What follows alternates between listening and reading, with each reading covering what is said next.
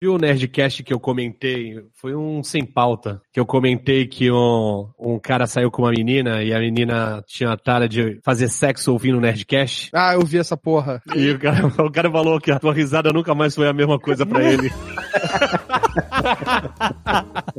Caraca, mano. Bosta. Carlos não vai mais rir sem pensar nisso agora. Que bom que eu não tenho esse problema, né? Que eu nunca rio, né? Então, Agora, vocês estavam falando da família Estamos aí. Eles são donos de um cemitério em Portugal. Ah, meu Deus. Caraca. Vai lá, é a piada, vai. Não, não é piada. Estamos Vai. mortos.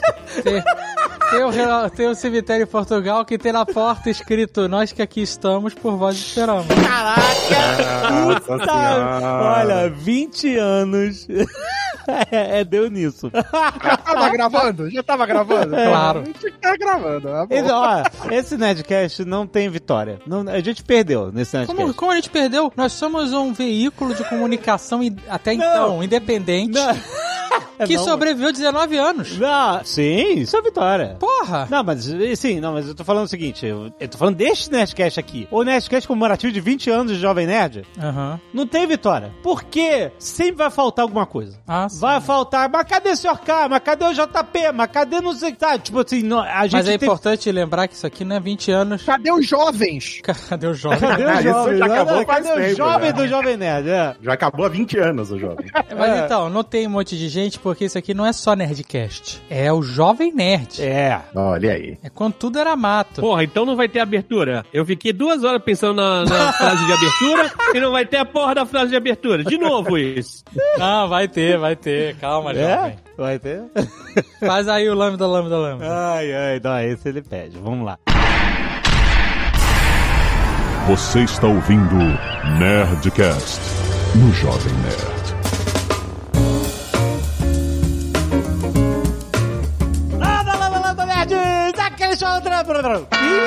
Caraca. Ah, 20 anos. 20 anos dá nisso. Caraca, né? 20 anos e não uma consegue, né, fazer de Não primeira. consegue, não consegue. Toda vez é a mesma coisa. É, mal. Oi. É só a introdução. Ah, é pra fazer já a introdução? 20 anos de curso. Vai, vai, vai atropelado assim? Vai. É tudo assim. Aqui é o mal e o meu trabalho era, era pra eu só trabalhar 30 dias no Jovem Nerd. É verdade. Era temporário. É verdade, é uma verdade isso. Caraca. E agora você tá há quantos anos? 10. Olha isso. Você percebeu? Ah, Eu, eu tentei puxar bastante o cansaço na voz. pra ver se dava. 10 anos. 10. Pareceram 20, né? Aqui é Eduardo Spor e os nerds agora se reúnem em grupo e até bebem cerveja. Ah, nossa, não, não, não lembro disso. Olha o Nick Ellis. Caraca, muito bom. Caraca, Nick Ellis, muito bom. Não bebe mais cerveja também, né? Agora é caipirinha. É o uísque. Se vocês não explicarem o contexto, vão achar que coitado do Nick Ellis falou isso, não foi? Café de artista. Café de artista. Mais sociáveis que nunca. assim. Vai ser uma reportagem, contextualizando, essa reportagem da Bandeirantes, sei lá de que ano. Canal do esporte. Eu vi no YouTube tem 14 anos essa reportagem. O nerd sempre foi aquele cara excluído na escola, que não tinha amigos, era motivo de chacota. Mas os tempos mudaram, hoje eles são valorizados. Se reúnem em grupos e até bebem cerveja. Caraca, maluco, 14 anos. Nossa senhora. Nem chama mais Bandeirantes. A Bandeirantes não chama mais Bandeirantes. Bandeirantes do canal do esporte, é isso aí. Uma Band agora. Não chamava naquela época também, é porque a gente. Eu sou da época do. Só da época do repórteresso. Só da época que a gente isolava a bola na, na pracinha e gritava Bandeirantes. Né? Canal do Nessa época. esporte, é isso aí. Exatamente, Obrigado. exatamente. E é isso, é uma reportagem sobre o mundo nerd. E aí, eh, tem o Nick Ellis fala, o Nick Ellis tá na reportagem, um pedação. E, e- e tem um momento que ele aparece tomando chopp lá com os amigos e o cara solta essa pérola maravilhosa. Depois o Jovem Nerd aparece no final. Eles até bebem cerveja. Posso falar dos bastidores dessa gravação ou, ou fica muito longo pra abertura? Tem bastidores essa gravação? Isso é novidade. Ah, tu, tu não lembra? tu Toda não lembra gravação disso? tem bastidores. Ô, Dudu, ele nem lê o grupo. Ele faz grupo e não lê, tá ligado? Não, eu, eu não le, eu não vi de novo a matéria, eu vi o link. Aqui, mas eu lembrei, mas. Não, cara, eu falei lá, você vai lembrar, olha só. eu- você me convidou, você me ligou, falando, olha, vai ter uma matéria aqui que vão fazer aqui em casa, na época você morava no, no Brasil, no Rio, no Leblon. E aí você falou, cara, vem cá, a gente já tinha lançado o Batalha do Apocalipse, você fala, vem pra cá pra mostrar o teu livro, não sei o que. Aí eu, porra, troquei o horário do trabalho, na época eu trabalhava como jornalista numa redação, fui pra lá, né, na época, o cara me entrevistou e tal, e ia sair uma parada maneira, acabou que na hora cortaram tudo. Caraca. E eu não apareci na. Isso apareceu você um pouquinho, né, cara? Aquelas matérias de televisão, mas enfim, só vale, a tentativa. Mas o, o Alexandre filosofa, né? Pelo silêncio, o Alexandre não lembrou. Isso Eu que não é lembro. bizarro. Ele não lembra. Eu não lembro. lembra eu nem não lembro, eu não, não eu não lembra. lembro, não via. O que que eu filosofei na matéria? Eu filosofei? É, é o que acontece depois que passa a se consumir muito álcool. Não é álcool não, meu amigo. Isso é outra coisa. Não, não. O que que é que eu falo? Como é que eu vou lembrar um negócio que tem 14 anos, brother? Em 2002, Alexandre criou a página Jovem Nerd como uma brincadeira. Hoje, virou negócio. São 500 mil acessos por mês. Através da loja virtual, vende um mundo de produtos. A gente tem exemplos de dois mega nerds, que é o Steve Jobs e o Bill Gates, que criaram a nova ordem mundial com, né, com o advento do- dos computadores pessoais e tal. Carlos, sua introdução. Depois da risada ter virado toque de telefone, ter ouvido ela no metrô uma vez, agora tá sendo usada até pra sexo. Vai- Eu tô aqui 20 anos depois. Caraca, Carlos é gatilho sexual da galera. 20 anos depois ouvindo isso. Eu não sei, não sei se é a vitória da vida ou a derrota. Eu não sei o que pode ser. Vamos lá, tamo aí. Tu ouviu tua risada no, no metrô, no ônibus? Eu já ouvi minha risada no metrô. O cara tá ouvindo o Nerdcast no, no Viva Voz? Não, não, não. Toque de celular.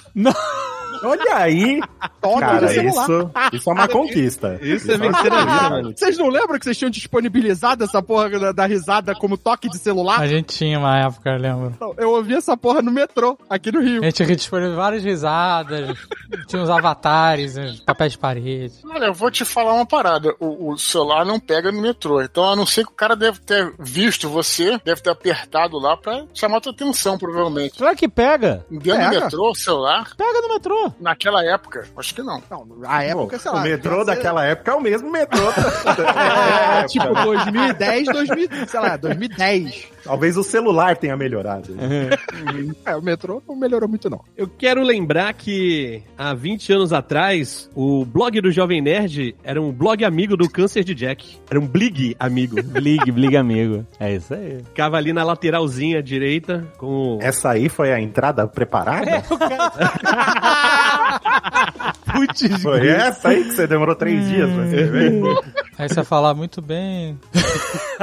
Vamos, vamos lembrar, não, 20 você- anos jovem. Ah, você sou não- eu. Ih, Caraca, Maluco! Esqueci. Não sobrou ninguém depois de 20 anos. tá, Tá, todo certo. mundo Aqui é o Zagal e. Eu esperava que já tivesse acabado. Puta, não tem um que a gente falou que 2020... Com gente- certeza tem. É isso aí, estamos aí até hoje. Muito bem, nerds! Estamos aqui para comemorar 20 anos de Jovem Nerd, rapaz! Agora no dia 14 de abril, é isso. Foi a data que eu acho que foi o primeiro post. A gente não lembra se foi o primeiro post, mas a gente, a gente estabeleceu. Sabe aquele, sabe o cachorro que você adota, você não sabe quando ele nasceu, você estabelece uma data. É isso. A estabeleceu uma data que a gente acha que é e é A isso. gente podia ter escolhido o mês de maio, né? A gente mandou mal, acho. Por quê? Porque o mês de maio tem um monte de coisa nerd, não é? Tem o dia da toalha, May the 4th. 4 de maio. Não, mas eu, eu acho que a estratégia é justamente ao contrário. Você inventar eventos onde tá um pouco mais pobre de, de evento, tá ligado? É, você tem Em maio já tá completo. agenda. Exato. É. É que a gente sempre esquece. Esse é o problema, a gente sempre esquece. A gente lembrou do aniversário do Jovem Nerd ontem, marcou a gravação pra hoje. A gente sempre esquece. A gente só lembra no dia que a gente olha no calendário e tá lá, aniversário do Jovem Nerd. Ó, ó a maldição da Seven Kings. O aniversário da Seven Kings cai sempre na, na Black Friday. Ah, é verdade. Ah, rapaz, final de novembro. Aí a gente vai fazer uma promoção e ninguém, ninguém liga, porque todo mundo faz promoção. É verdade. Ainda tem e-mail essas paradas no programa, não? Caraca! Olha aí, o cara que escuta. Olha aí. Olha aí. Cara, Ó, uma coisa Não, a gente não tem lembro que, mais. Uma coisa, uma coisa a gente tem que falar. O Dudu não pula o e-mail. Ele não pula nada. Ele nem escuta o ouve, programa, né? Nem ouve o programa. E-mail! Canelada.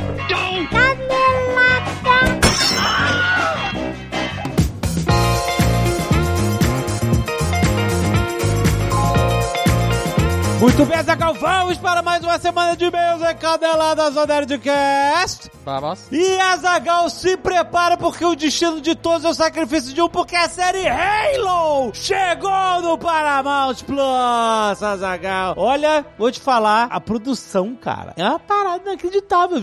Azagal, mais de 20 anos de Halo. Demorou isso pra fazer? videogames. A produção demorou 20 anos? Não, cara. você não. fala a produção inacreditável, Não, mais de 20 não, é anos de, de 20 Halo? anos de, de Halo, do, do, Não, de, de sim, Halo jogo no- no sim. Xbox, entendeu? Master Chief. E agora temos o Master Chief. Caraca, é inacreditável. É muito maneiro. Gente, é a dramatização desse conflito épico do século 26 entre a humanidade e o Covenant. Covenant, agora você que não sabe, o Covenant é uma organização política, militar e religiosa de várias raças alienígenas, todas contra a humanidade. E quem é que está na linha de frente contra o Covenant? Nosso querido Master Chief, que é interpretado na série pelo Pablo Schreiber, que fez o Mad Sweeney no American Gods, lembra? Aham, O bom, Leprechaun bom, gigante. Bom, bom. Esse cara tem o manto do Master Chief. Caraca, mano. É, É uma é. responsabilidade. É A responsabilidade. gente fala porque a gente sabe. O Master Chief é sagrado. É, na é Microsoft. sagrado na, na, É. na Microsoft, é Exatamente. sagrado no Xbox. Ninguém encosta o Master Chief, rapaz. então, se você quiser assistir, você tá curioso, gente, olha, a série é pra qualquer pessoa. Quem nunca jogou Halo vai entender a história, a parada foi feita pra todo mundo. E se você quiser conferir sem compromisso, é só você entrar em paramountplus.com.br. Você pode experimentar agora por sete dias grátis. Olha aí. Já está streamando, já tem capítulos no ar, você pode ver agora, enquanto baixa esse Nerdcast, vai fazendo seu cadastro no paramountplus.com.br, tem link aí no post pra você ver. Halo, rapaz, finalmente o live action do Master Chief, tem Cortana, hein? A Cortana está lá, hein, Azagal? Tá certo. link aí no post, vai lá! Jovem Nerd, vamos aproveitar aqui para falar de um novo programa do John Poo, mas não é um podcast. Ah, É um programa de vídeo. É um programa de vídeos curtos. Sim. É um programa do TikTok. olha, Jovem Nerd está no TikTok com o Desencaixa! É isso mesmo. Temos agora um programa de unboxing, Unboxing. inusitado Exato. com três apresentadores. Sim. Senhor K. O Aham. Senhor K está no TikTok. É isso mesmo que Você você, tá. Com o Nós mundo metemos o da Senhor avó. No TikTok. É isso. Priganico Sim. e Pedro Duarte, toda semana, vários vídeos Aham. deles fazendo unboxing De várias coisas das malucas. paradas mais malucas possíveis lá no TikTok. Você que gosta de TikTok, você que é um TikToker, você que é um usuário de TikTok, que não é um jovem nerd, que vai no Tiny House, Eu tô, tô maluco você vai lá e TikTok. procura Desencaixa com K. Exato. Desencaixa, entendeu? Isso. Caixa. Caixa com K. Entra lá, assina o canal, porque os vídeos são pequenininhos, um minuto É e vídeo- é pouco. TikTok, todo vídeo é pequenininho, TikTok, né? é isso. O TikTok é swipe, swipe, swipe, swipe. Não dá tempo de, da pessoa Então pensar. vá lá prestigiar Sr. K. Pedro Duarte e Priganico apresentando o Desencaixa. Muito bom. Porque você vai ver uma coisa que vai gostar. Exatamente. São reviews inusitados e sinceros. É Exatamente. a realidade. É o unboxing realidade. Exatamente.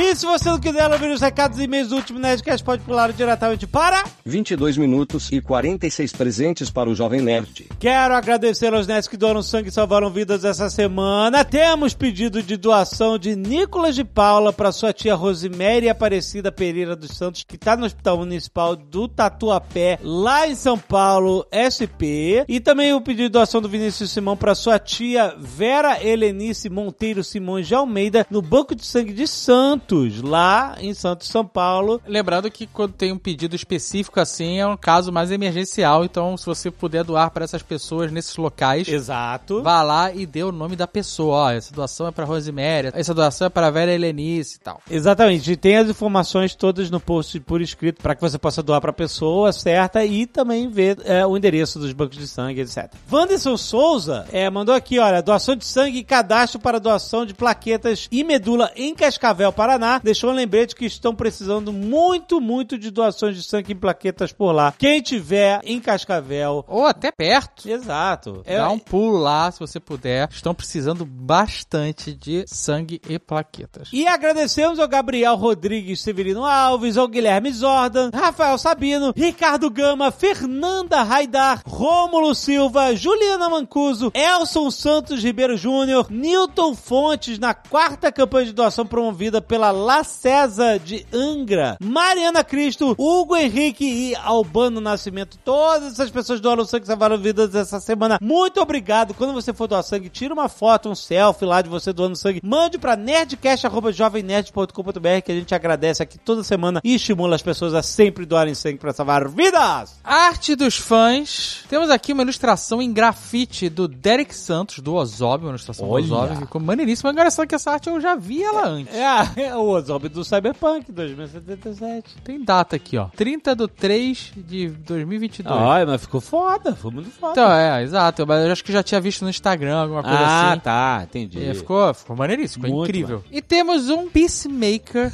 do Emanuel Bezerra. Tá inacreditável, Ficou muito, muito bom. Ficou muito bom Com a mesmo. Igli. Muito maneiro, cara. Você tá vendo aí no nosso aplicativo do Jovem Nerd enquanto falamos. Se não, vai lá no nosso post, dá um clique e você vai ver todas as artes que a galera mandou pra gente. Muito obrigado, galera. Lembrando aqui que se você não viu Peacemaker por acaso e se incomoda com spoilers, Aham. é bom você adiantar um pouco. Se você tiver no nosso app, clica no botão aí de pular e-mails. Exatamente. Caso você não esteja, tem um time jump que passou ali. Se você não pegou, vai lá voltar, vai. Verlan Melo, 28 anos, analista de dados de manutenção para o Apebas Pará. Sobre o Nerdcast de Peacemaker, gostaria de deixar uma curiosidade e uma ideia para a sequência do Esquadrão Suicida com o personagem pro Azagal fazer um cameo no filme. Olha aí, Boa, falou que queria. Aí, James Gunn! Primeira, Aí, pessoal da Warner! primeira curiosidade. CDN! Segundo noticiado pelo próprio Nerd Bunker, a cena em que o Flash aparece no final da série foi gravada por uma equipe da Marvel. Hã? Sim, James Gunn convidou Ezra Miller para fazer uma participação na série enquanto já estava gravando Guardiões da Galáxia Volume 3 e pediu pra Marvel dar essa forcinha Maluco, e esse filmar a maluco. participação do ator que, segundo Gunn, foi o retorno de favor que a Marvel estaria devendo pra DC. Esse maluco, ele faz o que ele quiser. Ele faz. O que ele quiser. Ele tá fazendo de gato e Meu sapato. amigo, o verdadeiro Doutor Estranho que anda nos multiversos é o James Gunn. Caraca, é maluco. isso, cara. Já que o teste de câmera do ator Chakudi Yuji, o Mern de Peacemaker para Guardiões 3, foi gravado pela equipe da DC durante as gravações da série do Pacificador. Caraca, mas que rolê. O cara- cara, o cara a gente tá precisa muito- fazer aqui um teste de câmera com ele, vocês podem fazer aí, já que ele tá por aí? Exatamente, puta merda. Realmente se tem um homem que pode unir não só duas franquias como Marvel e DC pra um crossover, mas também dois fandoms, esse homem é James Gunn. Muito bom. Dois, segundo a minha ideia de sequência para o Esquadrão Suicida seria Os Esquadrões Suicidas, no plural. Explico. Seria a formação de duas equipes, uma baseada no primeiro filme, sendo liderada pelo Deadshot de Will Smith, Acho que não mais. Eu acho que não mais. e outra baseada no segundo filme liderado pelo Bloodsport do Idris Elba, sendo colocadas uma contra a outra com objetivos conflitantes. No meio disso, a Arlequina ficaria dividida entre as duas equipes e alternando entre elas, e o Vigilante sendo mais maluco do que nunca. Acredito que seria um prato cheio para introduzir mais vilões bizarros e diálogos sensacionais entre os personagens que Gunn faz tão bem. Uma piada de como o segundo esquadrão é bem melhor que o primeiro seria inevitável. Apesar de ainda não sabermos o que vai continuar no cânone ou não. Rapidão aqui. Ele tá dando a ideia do filme 2. Essa foi a ideia. Eles fizeram duas equipes, só que eles Não, não ficavam uma lutando contra a outra. Eram duas equipes, uma foi sacrificada, a outra ela tinha a real, a real missão, e a Arlequina sobreviveu à equipe 1 e foi da equipe 2. Não, mas aí ele quer um embate entre as duas equipes. Mas, é e parada. caraca, é a mesma ideia, só que com um embate. ai, ai, e aí a galera ia torcer muito pra segunda equipe. Não ia ter como torcer pra primeira, gente. Eu acho que seria uma Se ideia o Will Smith desse um tapão na cara do Zé. Aí seria foda. Por último, e mais importante, o personagem para o cameo do Azagal. Aí que eu quero ver. Vamos lá. Repare só, existe um vilão na DC chamado Beard Hunter. Sim, Ah. o caçador de barbas. É tão bizarro quanto parece. Basicamente, Ernest Franklin é um serial killer cuja única intenção é matar barbudos e usar as barbas como uma espécie de cinto, já que ele próprio sofre de uma deficiência hormonal que impede de fazer crescer pelos faciais. Ih, mas aí não. Vai ter que tirar a barba? Aí eu vou ter que tirar a Você barba. não tiraria a barba pra aparecer no Esquadrão Suicida? Rapaz. Ah, meu Deus! Rapaz, que pedido é esse? Pra eu ser o caçador de barba, eu tenho que abrir a mão da minha barba? Exatamente. Deixa eu ver a cara desse exatamente. caçador de barba. Ó, ele fala aqui, ó. Não tem como fazer esse vilão. É? Não, não tem como. Olha o tamanho do cara. Olha isso. Não, mas o. Tá, é, tudo Mas bem que na versão do James tudo, Gunn, cara. cara, não precisaria Exato. ficar desse tamanho de forte. precisa. É, É se eu recebesse um salário de Hollywood, eu poderia ficar desse tamanho. O símbolo do cara é maneiro, que é a caveira com barba. O cara tem um cinto de barbas mesmo. Excelente, cara. Olha aí. Poderia ter uma navalha como arma que ele usaria pra cometer os crimes. Acho que seria bizarrice com um toque de gore perfeita para um filme do James Gunn. O personagem poderia aparecer tanto na prisão quanto uma cena rápida sendo morto pelo vigilante, por exemplo. Caraca, agora a pessoa se você fosse morto pelo vigilante seria foda. Pera aí, mas na prisão não, né? Por que não? Porque, porra, você é o cara que não tem barba, que caça barbas. Como é que eu vou ter... Eu vou ser só um cara, só vou ser uma azeitona no presídio. Agora, careca, Ah, vale, sem vale, barba... Vale, vale. Não, não vale. Caraca, tudo vai desdenhar. Tu vai Não, eu desdenhar. não vou dizer porque quem escreveu o e-mail não foi o James Gunn. Eu não tô desdenhando. Não é o James Gunn que falou assim, ô Azaghal, tive uma ideia Ah, aqui. porra, É. brother. Se o James Gunn mandar e-mail e falar, tenho uma ideia aqui, preciso de você que é uma azeitona, você vai ser um homem azeitona. A gente pode conversar. A gente sabe que a Disney ouve. o Nerdcast. Gabriel Guerra, 27 anos, TI, São Caetano do Sul, São Paulo. Estou enviando esse e-mail extasiado por finalmente terem feito o Nerdcast de Peacemaker. Essa obra-prima de James Gunn, que se me contasse há cinco anos atrás eu não acreditaria que existiria. Durante o podcast, fizeram algumas observações que me lembraram de duas curiosidades que ouvi durante o podcast da série. Podly, The Peacemaker Podcast. Gênio. Muito bom. Onde entrevistaram o ator por episódio. Na cena onde John Cena nomeia trocentas celebridades, a maior parte dos nomes foi improvisado. O roteiro tinha dois ou três nomes e durante as filmagens, o James Gunn pediu pro John Cena continuar e eles ficaram meia hora fazendo takes diferentes, adicionando mais e mais nomes. Aham. Inclusive, eles botaram um texto estendido que ele fala James Gunn como um dos nomes. Jennifer Holland, a Harcourt e noiva de James Gunn, foi ginasta profissional e fez praticamente todas as próprias cenas de ação. Olha aí. Ela foi a primeira a decorar toda a coreografia da abertura. Excelente. Outra coisa que percebi depois de ouvir o episódio é que James Gunn realmente ama invasores de corpos. Claro, tá na cara. Tanto que um dos primeiros filmes que ele escreveu tem um plot onde um grupo de pessoas vai parar em uma ilha com demônios tomando os corpos dos visitantes de um resort para um ritual de sacrifício. Caraca, maluco. Esse eu não conhecia, não. PS, eu também tinha a teoria do Jovem Nerd que a abertura podia ser um indício de que no fim todos iam virar borboletas. Ah, muito obrigado. Olha aí. Acompanho vocês desde 2009, já mandei até a arte do Nerdinho Angry Birds, Olha aí. quando ainda era um jogo relevante. Obrigado, Gabriel. Valeu. Valeu, cara.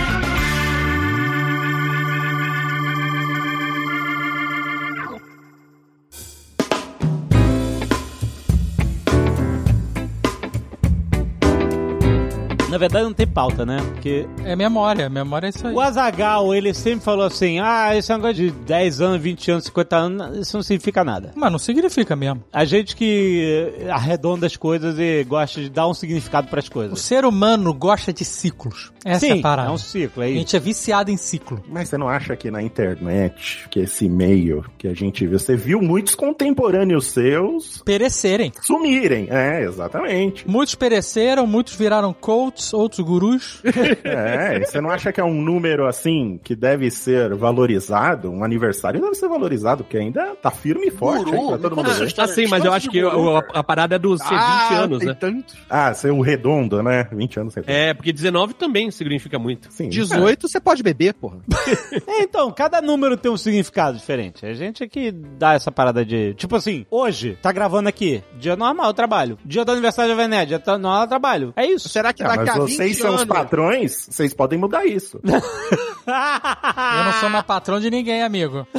Eu não sou mais patrão Nossa. de ninguém, não. Eu sou funcionário. Mas será que daqui a 20 anos vai ser um feriado? O aniversário do Jovem Nerd, 20 anos, nunca? Vai ser feriado? De quê? Mas feriado Vai por causa do ser- Jovem Nerd. Daqui a... Que aí vai ser 40 anos de Jovem Nerd. É. Amigo, eu espero que vocês estejam comemorando sozinhos essa data aí.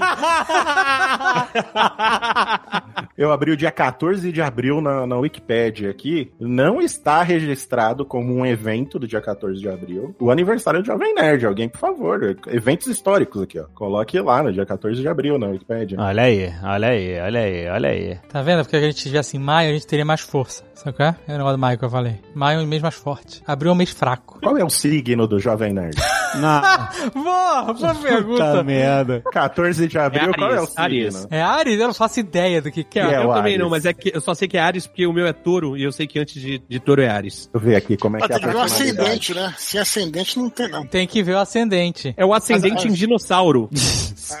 pra saber o ascendente tem que saber a hora que foi criado. Ih, rapaz. Aí não tem, porque já é, É, um... Nossa, como assim? Aí já, aí É, já complicou. Ares, Ares, eu sei aqui, eu tô vendo aqui. é Ares É. com ascendente em dinossauro e lua em bozo. Faz sentido, faz sentido. Não, não, faz sentido. O signo, Lógico não, que por favor, faz. leva a sério aí. ó. o signo de Ares, ele é corajoso, mas é impulsivo. As pessoas nascidas em Ares, é assim que fala. Nascida sob o signo de Ares. Nascida na É. casa de Ares. A gente tem que abraçar isso, que é uma parada que é entregar bullshit. O quê? O negócio de signo, você entrega nada e as pessoas compram. É maravilhoso. Olha só, pessoas que nasceram no- em Ares, sob Ares, sobre Ares. Sob o signo de Ares. Baixo de Ares. Impacientes, persistentes, objetivas, sociáveis, determinadas, impulsivas, individualistas, entusiasmadas, cheias de energia e emocionais. Tudo que o Jovem Nerd é. Olha aí, é muito Jovem Nerd, hein? Eu identifiquei, é muito Jovem Nerd. Ah, eu fico Sabe quem é será Ares, que algumas gente? pessoas entendem que o, o- você nascer sobre o signo de Ares seria tipo você ser filho do Cavaleiro de Ares do, do Cavaleiro do Zodíaco? Mas o Cavaleiro do Zodíaco é justamente você vai estar sobre algum signo, você sabe, que é por isso que é Cavaleiro do Zodíaco. Não, não, sim, sim, mas você tem que ser filho de um deles. Não sei, Dudu que sabe tudo de Cavaleiro do Zodíaco aí. Eu sei, mas o Caquinho Os Cavaleiros do Zodíaco têm filhos? depende. E no signo chinês? Ah, boa, Carlos. Tem signo chinês? O signo chinês, eu sei que o ano que eu nasci é o dragão de fogo. Então eu achava, achava maneiro porque era o único ano que tinha um dragão e só em 76 tem um dragão de fogo. Eu achava isso maneiro. Agora, E, e- Fala, e você fala. sabe que é dragão porque em 88 a Company fez a campanha de O Ano do Dragão. Lembra disso? hum, não, cara. Da- não, da- da mochila. Meu Deus do céu. ah. Tinha adesivo de carro com um dragão escrito Company. Não lembro. Papai, vagamente, vagamente. Ó, eu, eu, eu sou do de cavalo, que eu sou de 78. Agora. É por ano? O- o- o- É por ano, é por ano. É o por signo ano, chinês por é por ano. 2001, né? 2001 é o signo da serpente. Não é porque vai até 2000, é, 11 de fevereiro de 2002. E acabou? Mas então, essa é a Wikipédia brasileira, tem completa, né? Caraca. Ó, Não, a o Jovem Nerd é cavalo. É cavalo, Jovem Nerd. Ah, Cavalo. 24 de janeiro de 2001 a 11 de fevereiro de 2002 é serpente de metal. Meu Deus. Meca serpente? É, mas tá incompleto aqui também. Por que que tá incompleto? É cavalo. É cavalo, é cavalo. Ó, é por esperto e bem-humorado. Um grande grupo de amigos. Olha aí. Esforçado. Eu sou do cavalo da terra, Leal o e Jovem Nerd é cavalo da água. Cavalo da cavalo marinho. É 2001 ou 2002? 2002. 2002. É 2002, né? 2002, né? Mas é que mês de 2002? É abril, né? Abril. Então é, tá certo, é cavalo da água. Cavalo da água. Cavalo da... Olha aí, senhor. Porra, um cavalo marinho? Não, gente, o cavalo marinho não é um cavalo. Não?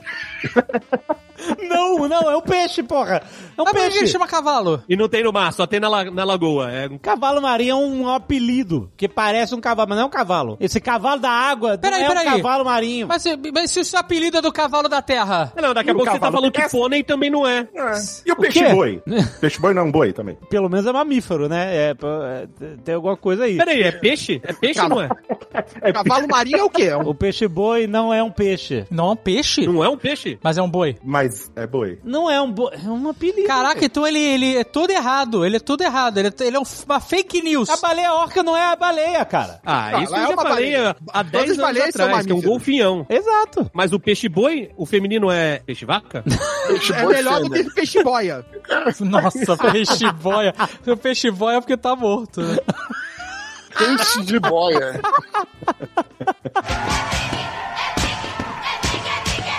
Ó, Uma parada que eu lembro perfeitamente foi quando o Jovem Nerd me mandou mensagem, não- acho que devia ser MSN, né? Ou ICQ, alguma coisa assim. Aqui. Acho que era MSN época. Mas sério, isso Devia ser. Porque ele, ele, ele me falando, ele falou assim, ó, Tucano, me desculpa, mas eu vou ter que te copiar. Aí eu, o quê? Eu estava fazendo uma cobertura da guerra do Iraque, jornalística assim, mas com um pouco de humor. Até me arrependo disso, né? Por- Porque era guerra. Mas aí o Jovem Nerd fez a cobertura da guerra, só que da guerra em Tatooine. É, pode crer. tu lembra disso? E era caralho. sensacional, era muito bom. A gente fazia com montagem, fotomontagem, fazia capa de revista e, e era Guerra em Tatooine. Caraca, cara, que loucura. Versão resumida, né? Foi um dos quadros mais famosos aí que fez maior sucesso, né? Lembra a versão resumida? Não era isso que Versão chamava? resumida também tinha bom. O meu chamava Câncer na Guerra, era, era CNG. E o teu Era GNN. GNN, eu acho. Era Galactic News Network, alguma coisa assim. Acho que era isso. O Mal tá falando aí de Big Brother até hoje. Uma das primeiras atrações era o Big Brother Star Wars, É mano. verdade. A gente fazia a montagem e tal, Darth Vader na casa. Big Nossa. Brother Star Wars foi bem legal. As montagens, é, isso tudo se perdeu. A gente perdeu tudo. Não tem mais nada. Não era o Big Brother Star Wars, era o The Skywalkers. Não, Não, isso Skywalker depois. depois. Primeira atração foi Big Brother Star Wars. Depois a gente fez Casa dos Heróis, que na minha opinião foi a melhor. Casa dos Heróis, eu lembro. Casa dos Heróis. Aí depois eu acho que a gente fez The Skywalkers, porque tinha os The Osborns. The Osborne. Era e era Osborns. totalmente inspirado em The Osborns. É isso aí. Aí depois a gente fez uma versão de Sin City, que era acho que Cartoon Toon City. City. Era Toon City. Toon City. Era com a- só perna longa, patolina, só personagem de desenho animado no ambiente de Sin City. É isso aí. E intercalava com as versões resumidas, né? Pegava cenas de filmes e ia montando um filme paralelo, que é fazendo piadas, né, com os filmes. A gente fez de Matrix, fez... Isso. E o último que a gente fez foi de Harry Potter, lembra? Com Big Brother Harry Potter. alguma coisa Big assim. Brother Harry Potter. Ah, é, é. Não, a gente fez um de Star Wars depois, eu acho que a gente nunca terminou. Porque o do Não, Harry Potter a gente, nunca terminou. terminou a versão resumida do Império Contra-Ataque. É, isso aí. A gente fez um reality do Big Brother. Então não era tão resumido assim. A gente abandonou. E a gente achava que a gente ia fazer essas versões resumidas e, e Big Brothers e sei lá o que pra sempre. Ó. Só que chegou um tempo que a gente desencanou de fazer. E a gente gostava de fazer, era divertido. A gente fazia uns brainstorms, era bem legal. Só que nessa época a gente já tinha o Jovem Nerd News. É isso. E aí a gente tinha Nerdcast, Jovem Nerd News. Jovem Nerd dava um trabalho monstro de fazer. Tinha o Casting Nerd. Tinha o Casting Nerd, é verdade. Isso era legal pra caramba. Cast Nerd era, realmente era maneiro. Isso eu lembro também. Que era a gente pegava filmes e fazia um casting hipotético, né? Isso. E tinha os contos. O nosso querido Tucano escreveu Citala, que foi muito maneiro. Tem o livro aqui. Né? Eu tenho o livro aqui na minha prateleira. Tem o Mil Olhos que nunca terminou. Nunca terminou? Até hoje tem gente perguntando onde tá o, o final. Caraca. Tá publicado em algum lugar? Eu falei, eu nem escrevi.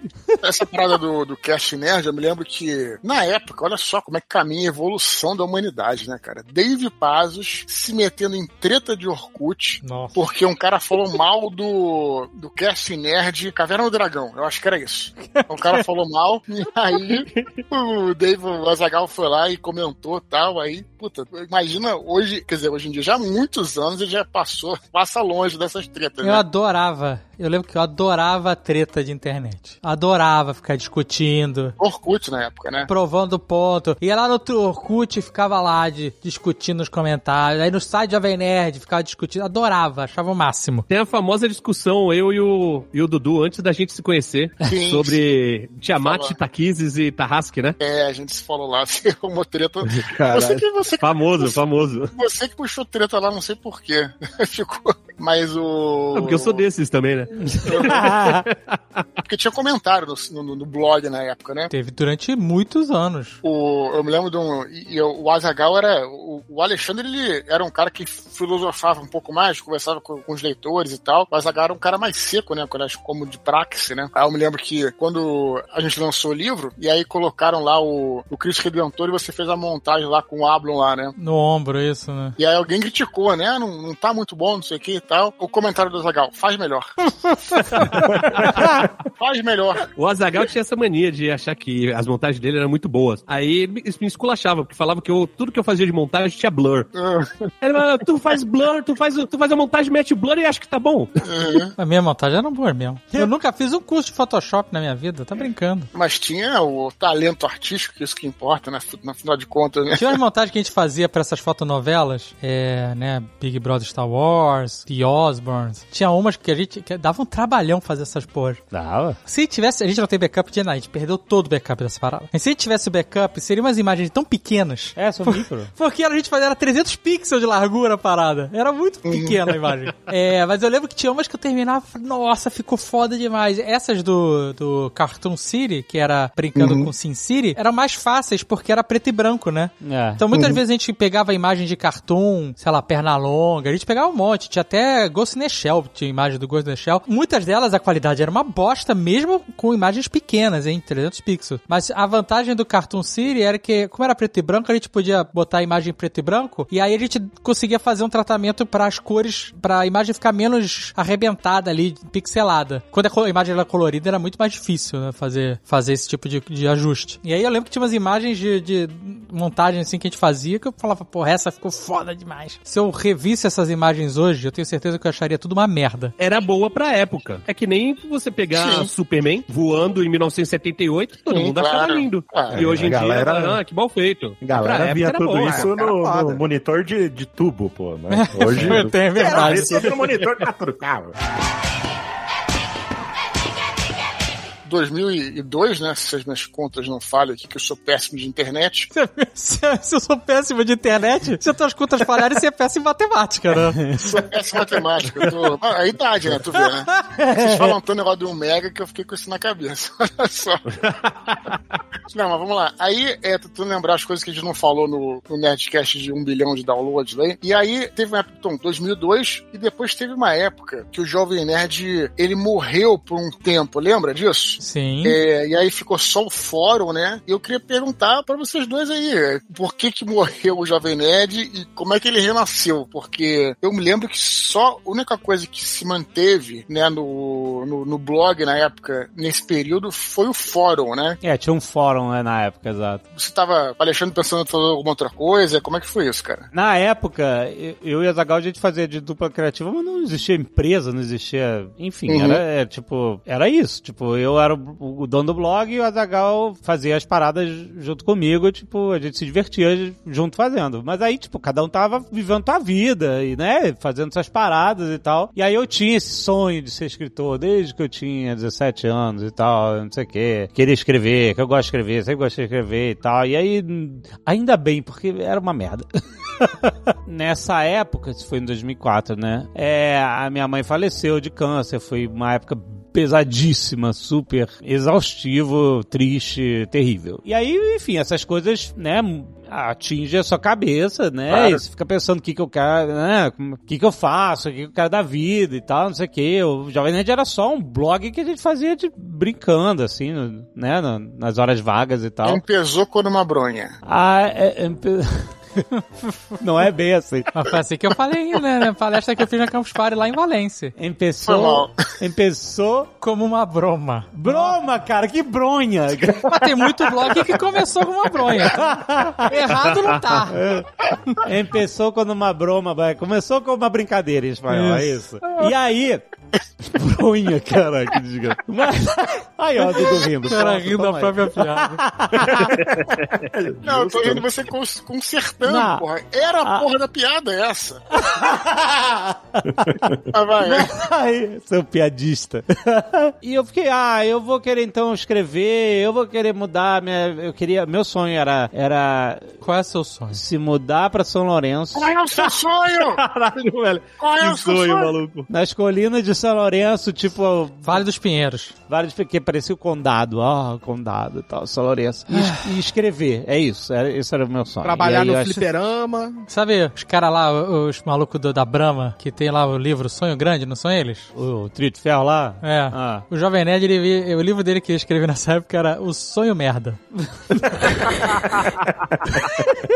Sonha abaixo, que não, Não, tem como não. errar. Sonhar, porque o sonho grande, sonhar alto e sonhar baixo, dá na mesma. É a mesma energia que você gasta no sonho. Aham. Não, tudo bem. O Jovem Nerd sonhava, mas lá embaixo mesmo. A casinha no, de sapê, no, no Vale dos Pinheiros, É, em mas São Lourenço. então, mas aí, primeiro, eu não, eu, não, eu não tinha dinheiro pra comprar casa e eu tinha que pagar os meus boletos. Então não teve essa de vamos para São Lourenço pra ser escritor, sabe? Enfim. Mas tu escreveu alguma coisa? Eu tenho uns, uns troços. Manuscritos? Manuscritos aí. Tu ia Parque das Águas escrever? Não, Você eu foi pra São Lourenço escrever, sim, senhor. Eu sei. Não lembro, foi? Tu ficava com cachimbo? Não, não. Teve uma época que eu achei que eu tinha que. Nossa, que. Aí, olha aí que eu não sei as histórias. Quem ganhar quem? Ai, cara, eu vou te falar, cara. Gente, olha, como a gente muda. Quantas vezes a gente já mudou na vida? Eu, eu ach... Olha, cara, eu achava que eu, que eu tinha que fumar cachimbo porque o Tolkien fumava cachimbo. E ele era um bom escritor. E aí eu. Olha que. E hoje em Porra, dia, e hoje em seguinte dia, forma. né, Jovem Nerd? Hoje em dia tá na linha do Carl Sagan. Ele Mas melhor que tem ter que fumar seguido- cachimbo por causa do calcega. Mas ó, melhor ter seguido o Tolkien do que o Hemingway nessa época. Senão o Nerd já estaria bebendo como ele bebe hoje nessa época. Ah, mas o Hemingway, o Hemingway morava em Key West. Tinha uma casa em Key West. Ele... O Hemway morava em todos os É lugares. verdade, ele tem casa. Todo lugar do Uma casa- mundo que você vai Uma tem a casa do É Hemway. verdade, é verdade, cara. É impressionante. Você chega aqui, a casa do Hemway, aquele, aquele, ele pegou o touro pelo chifre, aí aquele lutou a guerra de independência. Em todo lugar tem uma casa do É Hemway. verdade, é verdade. Em Paris tem, um, tem uma rota. Claro que tem. Casas do Hemingway? Não, não caso, os lugares que ele passava lá nos livros. é. É, basicamente, era ele tava bêbado todas as noites, ele chegava no lugar, agora eu tô morando aqui, valeu. Não, não, e, a, a- a casa do Hemingway em Key West, a gente foi lá recentemente, diz que ele tinha gatos, tinha uns gatos que ele adorava os gatos. Os Sim. gatos ficaram na casa e, e continuaram, né, tendo filhos e tal, e tem, tem uns 400 gatos na casa do. Tem Mas ele deixou a casa pros gatos? Eu não sei, os gatos estão lá, até os, os descendentes dos gatos do Hemingway. Os gatos têm os seis dedos, não tem essa história dessa? Quê? Não sei disso, não. Procura aí, tem uma coisa assim. É, mas eu sei que tem uma cacetada de descendentes dos gatos do Hemingway lá em Key West, na casa dele. É isso. É, mas aí, eu queria ser a casa do Hemingway em São Lourenço. O Jovem Nerd nasceu em 2002, mas a ideia começou a vir em 99, quando nós, pela primeira vez em décadas, estávamos indo ver um filme de Star Wars no cinema. Era, uma- era um evento inacreditável pra gente que é fã. Não é porra, a gente tava muito empolgado. Só pra lembrar rapidinho, já tinha rolado as reexibições, né, remasterizado dos outros. É verdade. Aquilo já criou um aquecimento, Foi né? o hype, começou o hype. Qual o hype? Eu fui com o Carlos na estreia do episódio 1, vestido de Yoda com uma máscara horrorosa que eu tinha ganhado. Já tava derretida, um casaco tudo nada a ver. Era, era e uma lightsaber de, de, de plástico. O Jovem Nerd, ele é uma- era mó cosplayer, né, maluco? Não, não era não. Eu Como não? Ah, tu, tinha, tu tinha a máscara do Darth Maul que tu comprou depois. eu Foi em comprei, pré-estreia de foi- Star Wars de Darth Maul, e aí usou a mesma roupa com a máscara preta versão Nazgûl. É, no Seus Anéis eu fui. Aí ia de, ia, ia de Nazgûl, Darth Maul, que era a mesma roupa, com aquele sapato de camurça marrom, nada a ver.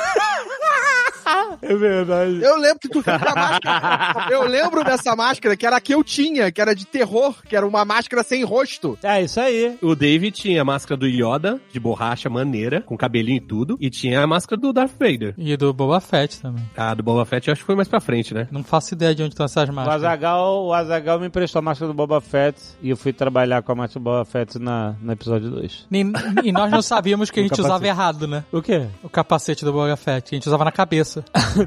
Tem que usar no E a gente braço. descobriu que agora a gente tem que usar embaixo do braço.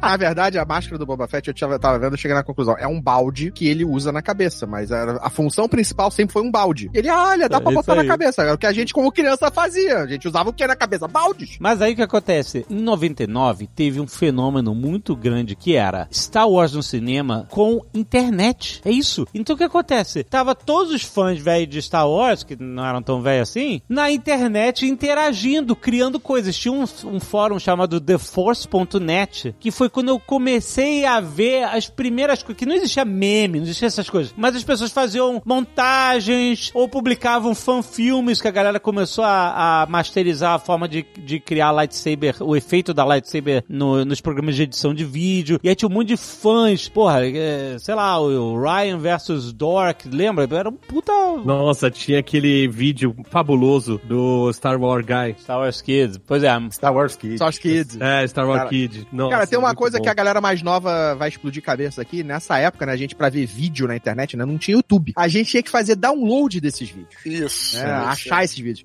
Eu E lembro, levava tu lembra um disso? inteiro, né? Pra É, E eu metade lembro. dos vídeos que tinha na internet era da página do Rafinha. Que depois que eu fui, fui des- fui descobrir que era o Rafinha Bastos, velho. É, é isso aí, é isso aí. É o mesmo E era Rafinha. tipo, o maior vídeo assim que você achava era 480p. Sim, sim, exatamente. Tu lembra, Alexandre, a gente baixando o trailer, a noite inteira baixando o trailer de episódio 1? Eu lembro, porra, foi. Foi a noite inteira pra baixar o trailer em 480p do episódio 1, que a gente só foi conseguir ver no dia seguinte. E foi fantástico. E os amigos que mandavam pornografia por e-mail, o vídeo anexado. Aí você ficava duas horas baixando o vídeo, aí quando via, era aquela movimentação de pixels, tá ligado? De pixels? Uhum. Era só pixel, não dava pra ver nada, não tinha definição pra tu ficar excitado.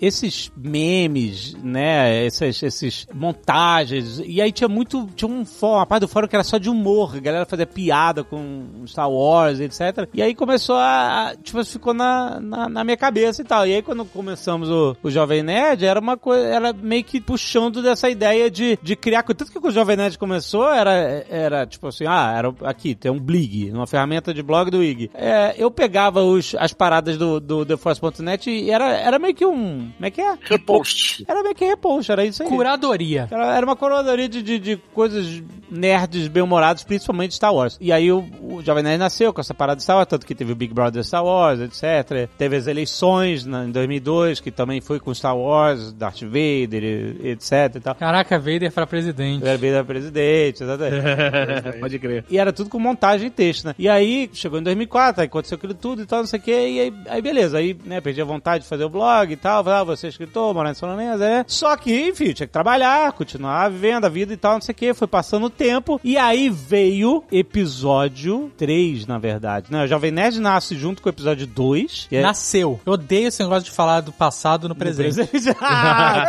você- Jovem Nerd nasce. É porque como se Nasceu. lá, lá Não, você tá olhando. aqui. Tá bom, estamos aqui, 20 anos depois. Nasceu, assim, o episódio 1 e os fóruns foram meio que os insumos, né, da criatividade. Aí com o episódio 2 veio empolgação de fazer alguma coisa. E aí o negócio morreu e tal. E aí quando veio o trailer do episódio 3, reacendeu a parada. Tipo assim, Foi meu tipo um Deus. chamado. Foi tipo, exato. Tipo, assim, você vê como a gente, eu sempre zoei pra cacete a trilogia prequel, mas ela foi esse combustível todo do Jovem Nerd, do nascimento e do renascimento do Jovem Nerd, sabe? E aí reacendeu a, a vontade e a gente começou fazendo versão resumida do episódio 3 e tal, a gente começou a brincar de novo com a coisa, o Zagal também voltou a postar comigo, etc. E aí, a nossa querida Marcela Tavares, que trabalhava na época no IG Jovem, Uhum. Isso que eu ia te perguntar, como é que foi essa coisa do IG, né? nossa madrinha, nossa madrinha do Jovem Nerd, Marcela Tavares, falou assim, ela gostava do blog na época que a gente publicava, né, pelo Blig, né, porque como ela trabalhava no IG, ela, ela via lá o, ah, o Jovem Nerd e tal, tava dentro da casa e tal, e aí ela sabia que ele tinha morrido, etc e tal, e sei lá, depois de algum tempo que a gente começou a, a voltar a publicar, ela, ela falou assim, deixa eu ver se ainda existe, se por acaso voltou e tal, e aí tinha voltado o Jovem Nerd, e aí ela tava, porque ela tava em busca de, de conteúdos pra fazer parte da editoria jovem, do IG Jovem, jovem, e aí ela lembrou da gente, viu que, que tava, né, ativo, e aí ela falou, vocês querem fazer parte aqui do IG Jovem e tal, a gente pode comercializar vocês, trazer publicidade, etc. Ela falou, o Omelete tá aqui com a gente, né, lembra, Zagal? O- Lembra que falava que o Omelete fazia 3 mil reais por mês. A gente, caraca, 3 ou 6? 3 mil reais por mês. Era 3 ou 6, Não, era, era uma 3, grana era assim. 3, eu lembro, era 3 mil reais por mês. Omelete, Omelete ganha 3 mil reais por mês. Nossa senhora! É isso. Internet? A gente, Pagar nem o stories agora deles. E aí a gente, puta, mas é isso, cara. a gente começou a fazer conta, CPM, vamos fechar a campanha. Nossa, a gente tá feito. Mas aí. O IG nunca vendeu nada pra gente.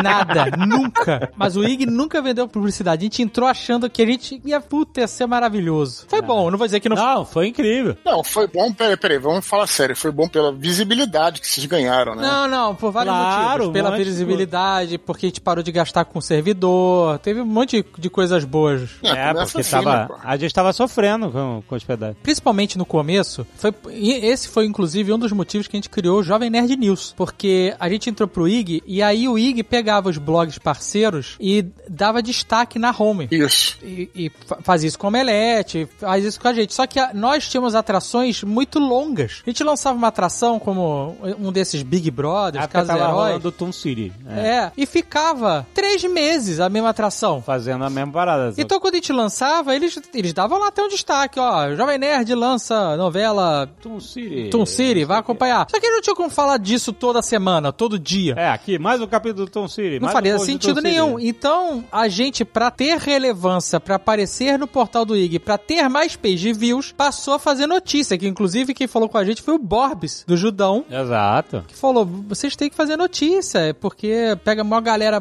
paraquedista no Google, e porque você tá sempre com coisa nova e tal. Aí o Jovem Nerd tirou férias. E aprender a PHP, porque a gente queria fazer um, um site que tivesse, que a gente pudesse publicar notícia, aparecesse o íconezinho dela, o título, o subtítulo e Só tal. que era uma gambiarra, né? Porque Era o site era em WordPress, não é isso? Não, era WordPress, mas aí, mas assim... Ou era em blog, Hoje em dia, lá. você tem plugin pra tudo. E, e o. Jovem Nerd News era em Joomla. Era outro O Jovem sistema. Nerd News era outro sistema, era Joomla. Joomla. Isso aí, era outro site, completamente separado, né? E aí a gente, eu tirei férias, fiquei 23, 24 dias em casa sem sair, só aprendendo a fazer a home pra integrar o, o, o Jovem Nerd News no WordPress e foi do cacete, foi, funcionou, o site bombou. Nessa época o Alec, olha só como dá a volta, Mundo dá volta nosso querido. Alexandre Botelho, que trabalhava no IG, no TI do IG, que, que, que o Jovem Nerd caía toda hora, e ele, cara, virava a noite pra ajudar o Jovem Nerd a, a voltar a funcionar. O cara que instaurou o Nginx no IG, que não tinha suporte. Eu falei assim, não, a gente não pode ter nenhum site Nginx porque não tem suporte, não tem documentação aqui, a gente não, não pode dar assistência a isso, porque não tem ninguém treinado daquele. Ele disse, eu vou treinar, eu vou aprender, e ele aprendeu, foi sangue nos olhos e fez o Jovem Nerd funcionar. E aí, beleza, ele, só, pra fechar esse arco, o Alec, nosso querido amigo, Alexandre Botelho, que fez o, segurou o Jovem Nerd nas rédeas tecnológicas, ele depois foi pra um trabalho, a gente continuou, ele foi trabalhar em outro lugar e tal, depois de tantos anos, o nosso querido Alec faz parte hoje, foi contratado esse ano pro nosso time de tecnologia do Jovem Nerd dentro do Magalu. Olha que coisa bonita. Uma volta. Uma Uma moda, volta. entendeu? Então, com essa parada, a gente, a gente voltou e começou a fazer mais e mais conteúdo, né? Tipo, o, o Nerdcast só nasceu depois desse retorno, que o retorno foi, tipo, ele morreu, o site morreu em 2004, aí ficou sete meses fora, e aí em 2005, com o episódio 3, a gente volta. Aí eu lembro que a gente começava a mandar as notícias pro IG, né? Pra ter destaque. Só que muita coisa do que a gente cobria, o Omelete também cobria. E outros sites. Outro site Né, que era notícia de cinema, É. de série, de quadrinhos e tal. Aí eu comecei a procurar notícias que não eram relacionadas a esse universo. A gente fazia essas, claro, mas a gente fazia algumas outras diferentes. Eu lembro de uma, era um produto, era um óculos escuro chamado Stupiotic. E era um óculos escuro que era aquela, é como se fosse aqueles, sabe quando você vai, a pessoa dá depoimento e eles botam uma tarja no olho da pessoa? Ah, Borrada assim, pixelada? ah. Então o óculos era assim, era É menor de idade, né, pô? Quando o cara é menor de idade. era a tarja pixelada. Ah. O nome era Stupiotic. Eu lembro até hoje. E aí... E essa porra bombou no Blink. Os caras deram destaque lá, óculos que disfarça sua cara, sei lá o que, que eles fizeram. E aí caía pra notícia do Jovem Nerd. A nossa maior monetização era o Google AdSense. Era o Google AdSense, que eu peguei o livro A Arte da Guerra do AdSense, li o livro inteiro, peguei o livro, né, que eu digo que baixei, né, gente? E aí eu imprimi ele pra ler, fazer anotações. Olha como eu sou old school. E aí eu implementei no site, falei, faz isso, muda aqui, vamos botar a AdSense aqui, ali, acolá. E, cara, fez diferença na época. Aí Aí a gente chegou a ganhar um pouco mais de dois mil reais por mês. O sonho do Omelete tava chegando. a gente chegou, é, que na época era coisa de mil dólares, eu lembro. Oh, não lembra na, que o dó- dólar era 2,50. Era, agora.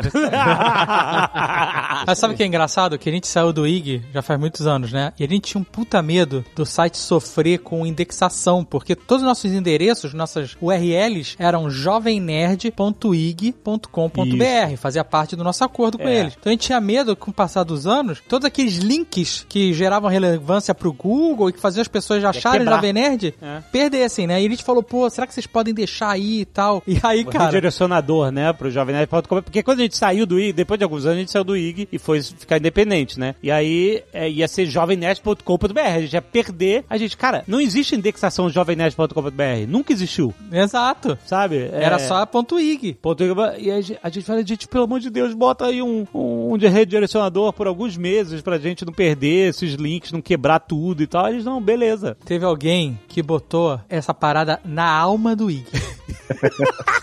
É, é uma inserção no DNA, porque até hoje, Até tá funcionando hoje no você Jovem fala, Nerd.ig.com.br, você cai no Jovem Nerd. Obrigado, Ig é uma mãe, cara. Obrigado, Ig. Eu sei disso porque, pra- na época, pra controlar isso, se tava rolando ou não, eu botei um atalho no, no meu Chrome com esse endereço. Então, o atalho que eu uso até hoje pro Jovem Nerd é esse, e funciona até hoje. é, você clica pra entrar no Jovem Nerd. O meu atalho também, eu acabei de ver aqui. Ah, caraca, olha aí, tá vendo? O meu atalho também é jovemnerd.ig.com.br. Cara, redirecionamento mais valioso do mundo, cara. incrível, incrível.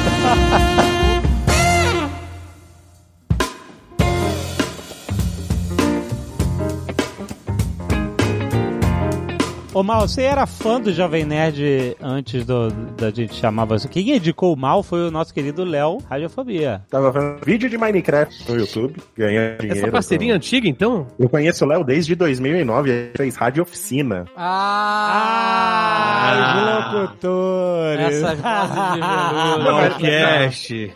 O pior é que eu conheci ele por causa do Radiofobia, porque eu tava procurando alguma na, na internet eu caí no, no site dele, aí comecei a ouvir o Radiofobia, mandei e-mail pra ele, falei, oh, eu também sou locutor, se você quiser que eu participe um dia do seu podcast, me chamar. E depois eu descobri que a gente fez Rádio Oficina no mesmo ano, mas foi em, períodos diferentes, por isso que eu nunca esbarrei com ele, mas a gente se formou no mesmo ano. E aí teve um dia, me ligou, falou, ó, oh, tô fazendo... Ele não me falou quando ele começou a trabalhar pra vocês, né? Era segredo. Ele ficou um tempo editando, era segredo. Ele ficou um tempo editando o Nerdcast sem ninguém saber. Aí teve um dia que ele me ligou e falou: Mal, você tá afim de escrever umas notícias aí pra um site? Que na época eu tinha meu blog também, né? Inspirado em vocês. Eu tinha um blog também que eu ficava escrevendo sobre cultura pop. E aí ele me chamou, eu falei: não, os caras estão precisando, eu vou lá e escrevo, não tem problema. Pagando bem, que mal tem. Não pagava tão bem nessa época, mas tudo bem. aí... aí ele falou: Ah, me passa o telefone aqui que eu vou, eu vou dar o seu telefone pro cara aí que quer contratar você. Aí deu meu telefone pro Alexandre, e aí o Alexandre me ligou um dia. Tipo, o Léo me ligou cinco minutos antes e falou: Ó, o cara vai te ligar aí, tá? É o Alexandre Ottoni do Jovem Nerd. Eu falei: Caralho, velho, você tá maluco? Como assim? aí ele falou: Não, ele vai te ligar aí, você conversa com ele. Aí o Ale me ligou, perguntou lá umas coisas que eu nem lembro, que eu já tava, to- tava meio avoado já na, na hora que eu tava falando com o Alexandre. Se fosse Aí um a- animal, que animal você seria? Eu nem Onde lembro você- que. Onde você se imagina daqui a 10 anos? Essa teria sido uma ótima pergunta. Aí eu só lembro que ele falou assim: ó, é só um trabalho temporário aí, você vai ficar uns 30 dias aqui, porque você vai estar substituindo um, um cara que ficou de licença. E eu falei: não, beleza, não tem problema, eu fico aí 30 dias, vou escrevendo aí. No fim, quando acabou os 30 dias, pediram pra eu continuar, e aí fui ficando. Eu vou ficando aí, enquanto me aturarem, tô, tô aí. Não, mas olha, te Já falar foi assim- demitido de brincadeira também. Ah, uma vez fez. Ah, uma vez por ano ele fala que vai trabalhar na Melete no dia 1 de abril. O, o bom é que quando foi demitido de brincadeira, não subiu na mesa, não cagou na- em cima de alguém. Não, né? não, não, Pelo menos, não pode pelo- não queime pontos, gente. O mal, ele é leal. Isso é uma coisa Olha aí. incrível. O mal é uma pessoa que é toda coração. É isso. Trago fofocas de outras empresas. Não, o mal é incrível, cara. O mal, mal você é incrível. Você, mal você sabe, você, nós somos seus amigos. A gente tem essa relação Sim, sim. de trabalho. Quando eu comecei, vocês devem ter ido fora, né? Porque vocês são. Mas quando eu comecei a trabalhar com vocês, eu mandei uma cartinha pra. Eu falei, tô muito feliz de trabalhar aqui. porque eu era fã de vocês. Oh, Tô realizando um sonho. Não, Vocês lembro. essa cara, né? Vocês Não. não. jogada fora. Não, mas ó, o Mal, o Mal, sério mesmo, o Mal também falou isso quando apareceu o bonequinho dele animado na abertura do Ned Player. Eu O lembro, Mal é ficou verdade. Verdade. muito emocionado. Eu chorei, cara. Eu fiquei realmente muito feliz, porque Ele falou, caraca, brother, eu era muito fã de vocês, vocês não têm noção. Pô, eu fiquei todo boa, eu fiquei, sabe, pô, eu fiquei feliz mesmo, cara, mal. Mas eu sempre fui muito fã de vocês mesmo, desde 2008, 2009, eu comecei a escutar vocês, fã. Por isso que quando o Léo me falou que o Alexandre Oren né, ia me ligar pra fazer entrevista se eu ia trabalhar lá ou não, eu fiquei meio abobado mesmo. E aí, quando Ah. eu vi o, o bonequinho, o meu bonequinho, eu tenho que agradecer o Gaveta, porque foi do Gaveta colocar meu bonequinho lá. É, é, isso aí. Que ele é que falou, pô, o mal tá partindo tanto aí já do Nerd Player. Vamos fazer o bonequinho dele lá. Que isso, cara. Eu fiquei, né, caralho, velho. Eu comecei como fã dos caras, de repente tô trabalhando com eles, e agora virei um, sabe, o personagem aí de, de um dos programas dele. Isso aí foi, foi, foi muito louco. sabe? Então, eu chorei Ah, mesmo. Eu fiquei, oh, meu Deus. fiquei emocionado. Hoje não, hoje eu já não aguento mais. Eu não vejo a hora de sair. o meu, o meu FPS aí, que tem 10 anos, tá ótimo. Mas, não, falando sério, eu fico muito feliz de estado assim. Tanto tempo aqui, né? ver tantas mudanças que aconteceram aí na empresa. Pois é, né, A gente só tem que pagar um salário melhor pra ele conseguir uma internet. Pois é, né? Tá muito ruim essa internet do O que tá cara. acontecendo? O cara que trabalha remoto com internet bosta dessa. Ô, Mal, tu mudou pra Copacabana, Mal? Ah, tá. É só porque eu comecei a travar o Nerdcast. É só me chamar para esse programa que é essas coisas.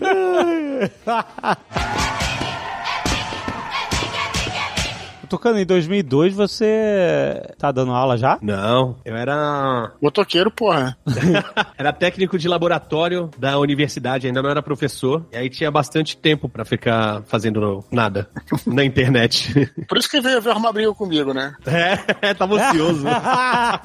Imagina, o esporte tocando já briga até hoje com todo mundo no Twitter. O cara é realmente. Esse é uma parada que tem. Ele gosta, ele é a gosta. parada dele. O cara vai Não, pro é- Twitter pra tretar. Como pode? Mas é missão, é missão. Eu nem tenho ido mais tanto no Twitter. Agora é Reddit. Agora é, é exato.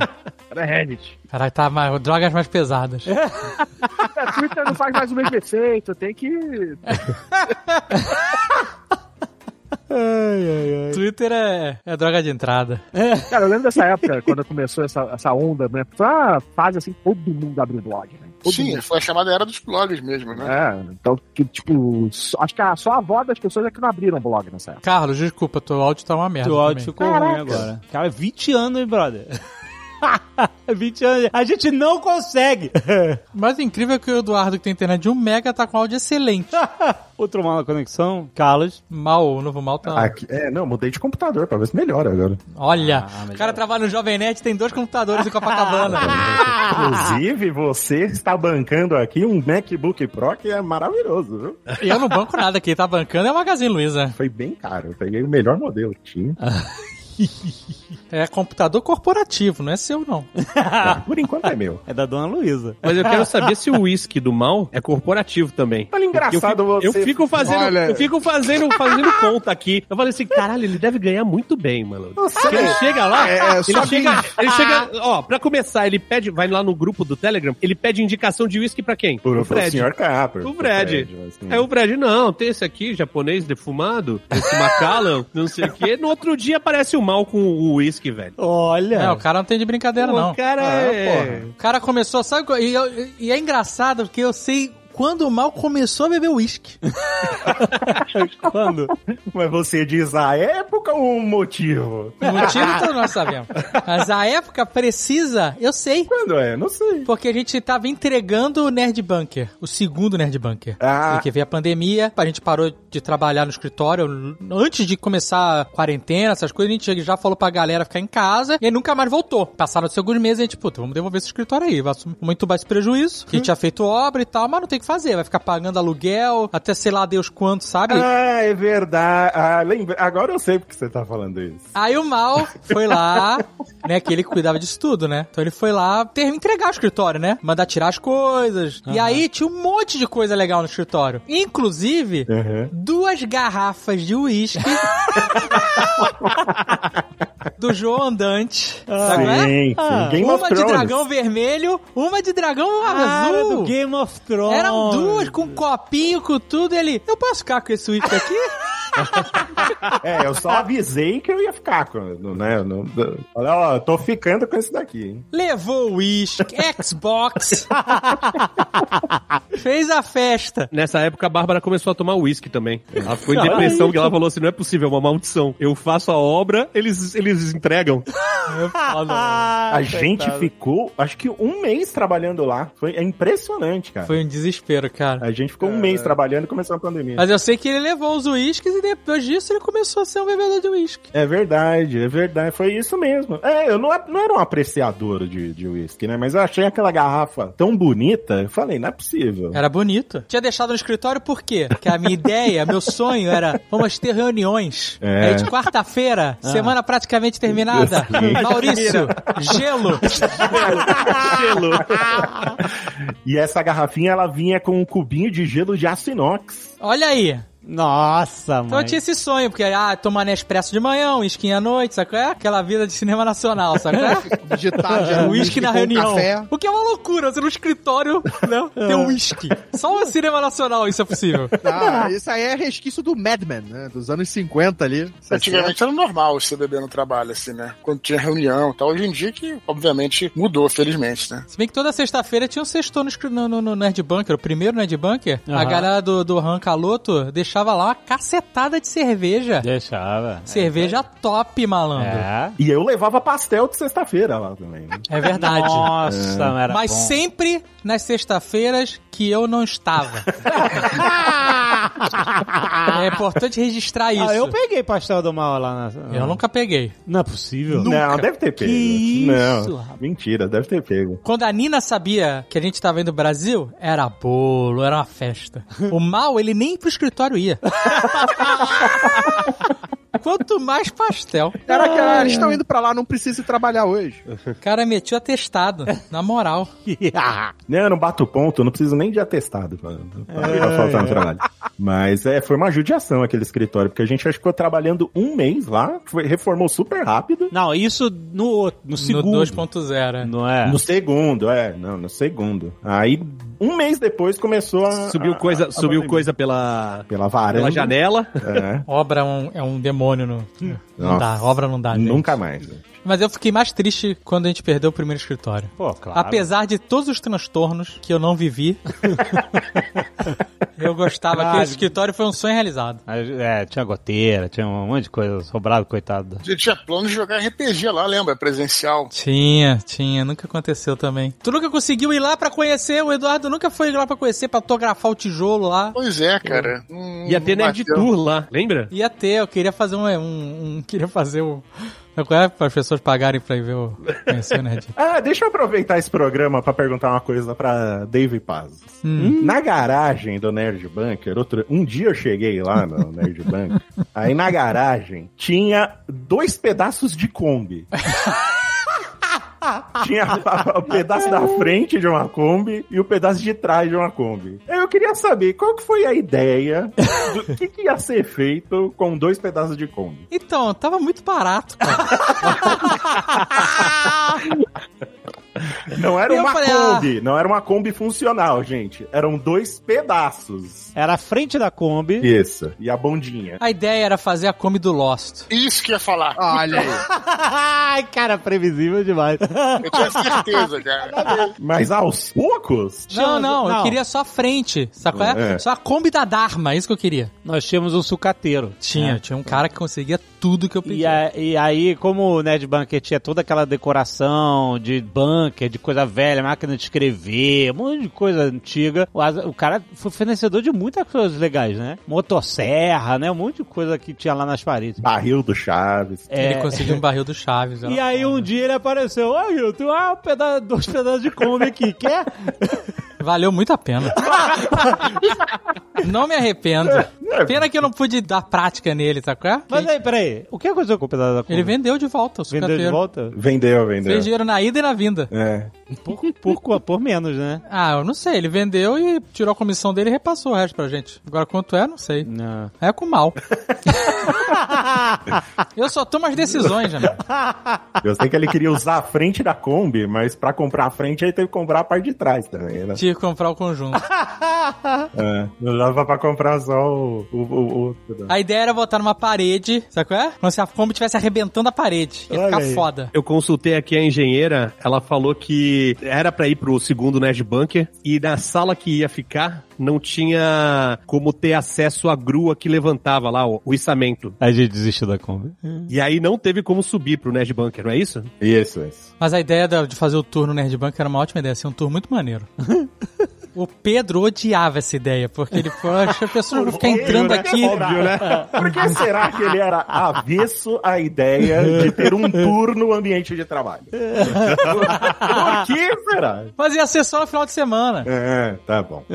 Tanto que tinha o queimando a língua no final de semana. Tinha, tinha. Gravamos lá, é verdade. Foram os episódios mais bonitos. Sim. Sim, o cenário maravilhoso. Pensar que a gente começou trabalhando de casa Sim. e chegamos a ter um escritório comercial por um mês. Não, calma assim, peraí, né? O primeiro Nerdbank foi um ano e pouco. É, também era um escritório comercial. A galera adorava ir lá fazer reunião. Da... Ele cumpriu a sua função. Sim, Essa é a realidade. é verdade. Porque quando a gente fez a festa de inauguração, encheu, foi uma galera, virou notícia. Sim. Saiu em tudo que é portal clientes. de, de, de business que a gente queria mesmo que saísse. Foi bom pra caramba, a gente gastou zero com piar. E os clientes adoravam ir lá. E adoravam. É, a gente fechou vários ótimos negócios lá, Sim. porque as pessoas gostavam de ir no bunker e tal. Legal. Mas esse era uma casa que a gente transformou em escritório, entendeu? Aham. O segundo bunker era um escritório mesmo. Tinha portaria, crachá, catraca. Catraca. Sabe é? É isso aí. Tinha que anunciar pra entrar. É, era um outro rolê. É, começou em casa. O, o bunker original, as pessoas tocavam o interfone e perguntavam: é da sauna?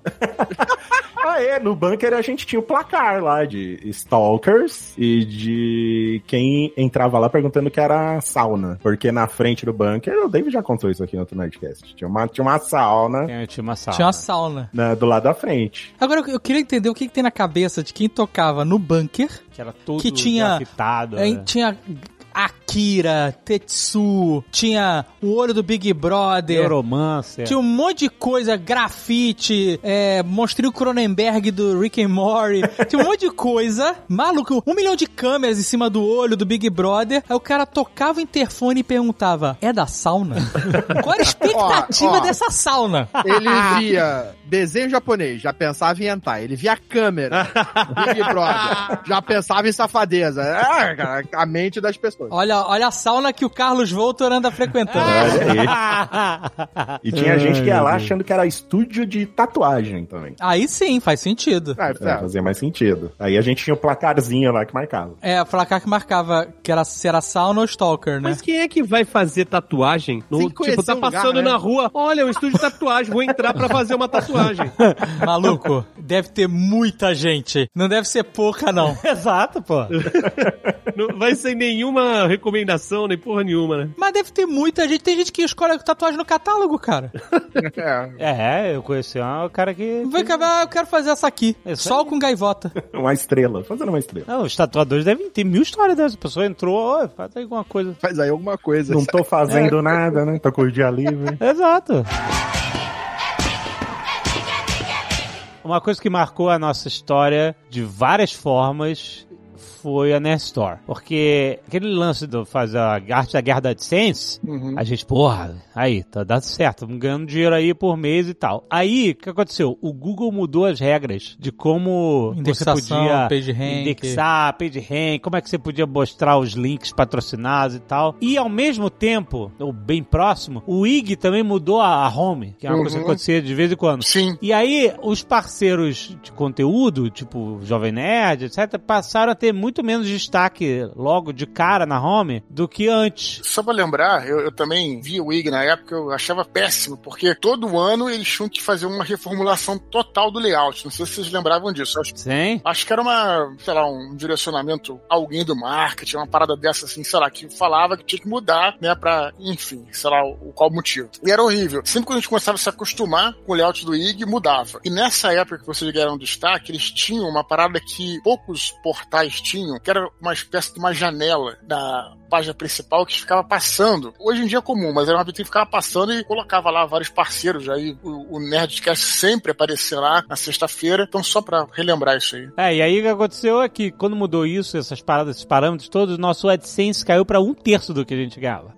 Né? E aí a gente viu, caraca, a gente não pode apostar toda a empresa num, num troço só, cara. Num, num- num- sabe, numa fonte de renda. E a gente não controla isso, né? A gente não tem controle. E aí a gente fica dependendo da ferramenta dos outros e tal. E a gente tem que diversificar. Porque pô, não tinha ninguém pagando nosso salário no, no, no final do mês. A gente que tinha que se virar lá. Inclusive nessa época a gente trabalhava, cada um. tipo, o Jovem Nerd ainda era, apesar de a gente já ter constituído empresa, que quando o Ig falou assim, ó, venha ser parceiro, ó, você tem que ser PJ porque, né, tem que fazer um contrato, tem que ser com uma empresa. E a gente teve que abrir uma empresa. E a gente, caraca, aí que a gente decidiu profissionalizar. Não, então se a gente abrir a empresa, não, vamos levar a sério isso aqui. Mas a gente não largou tudo nessa hora. A gente continuou trabalhando nos, nos respectivos empregos e, e fazendo Jovem Nerd de noite, virando noite, essas coisas. E aí, quando teve essa rasteira aí do AdSense, da home do IG e tal, a gente falou, caraca, a gente precisa diversificar. E a galera ficava pedindo, faz camiseta do Jovem Nerd, tararel, não sei o quê. O nosso querido Flávio Ideck, que fez o Nerdinho, lembra? Verdade. Dead Fish, queridão. Ele fez o, o, o Nerdinho e a galera pedia, faz uma camiseta do Nerdinho, ele tão legal, não sei o quê. E aí, a gente pode fazer, a gente pode vender aí numa plataforma qualquer de, de, de- marketplace e tal, ou a gente pode criar nossa loja, nosso e-commerce. Eu ia falar loja virtual, olha que velho.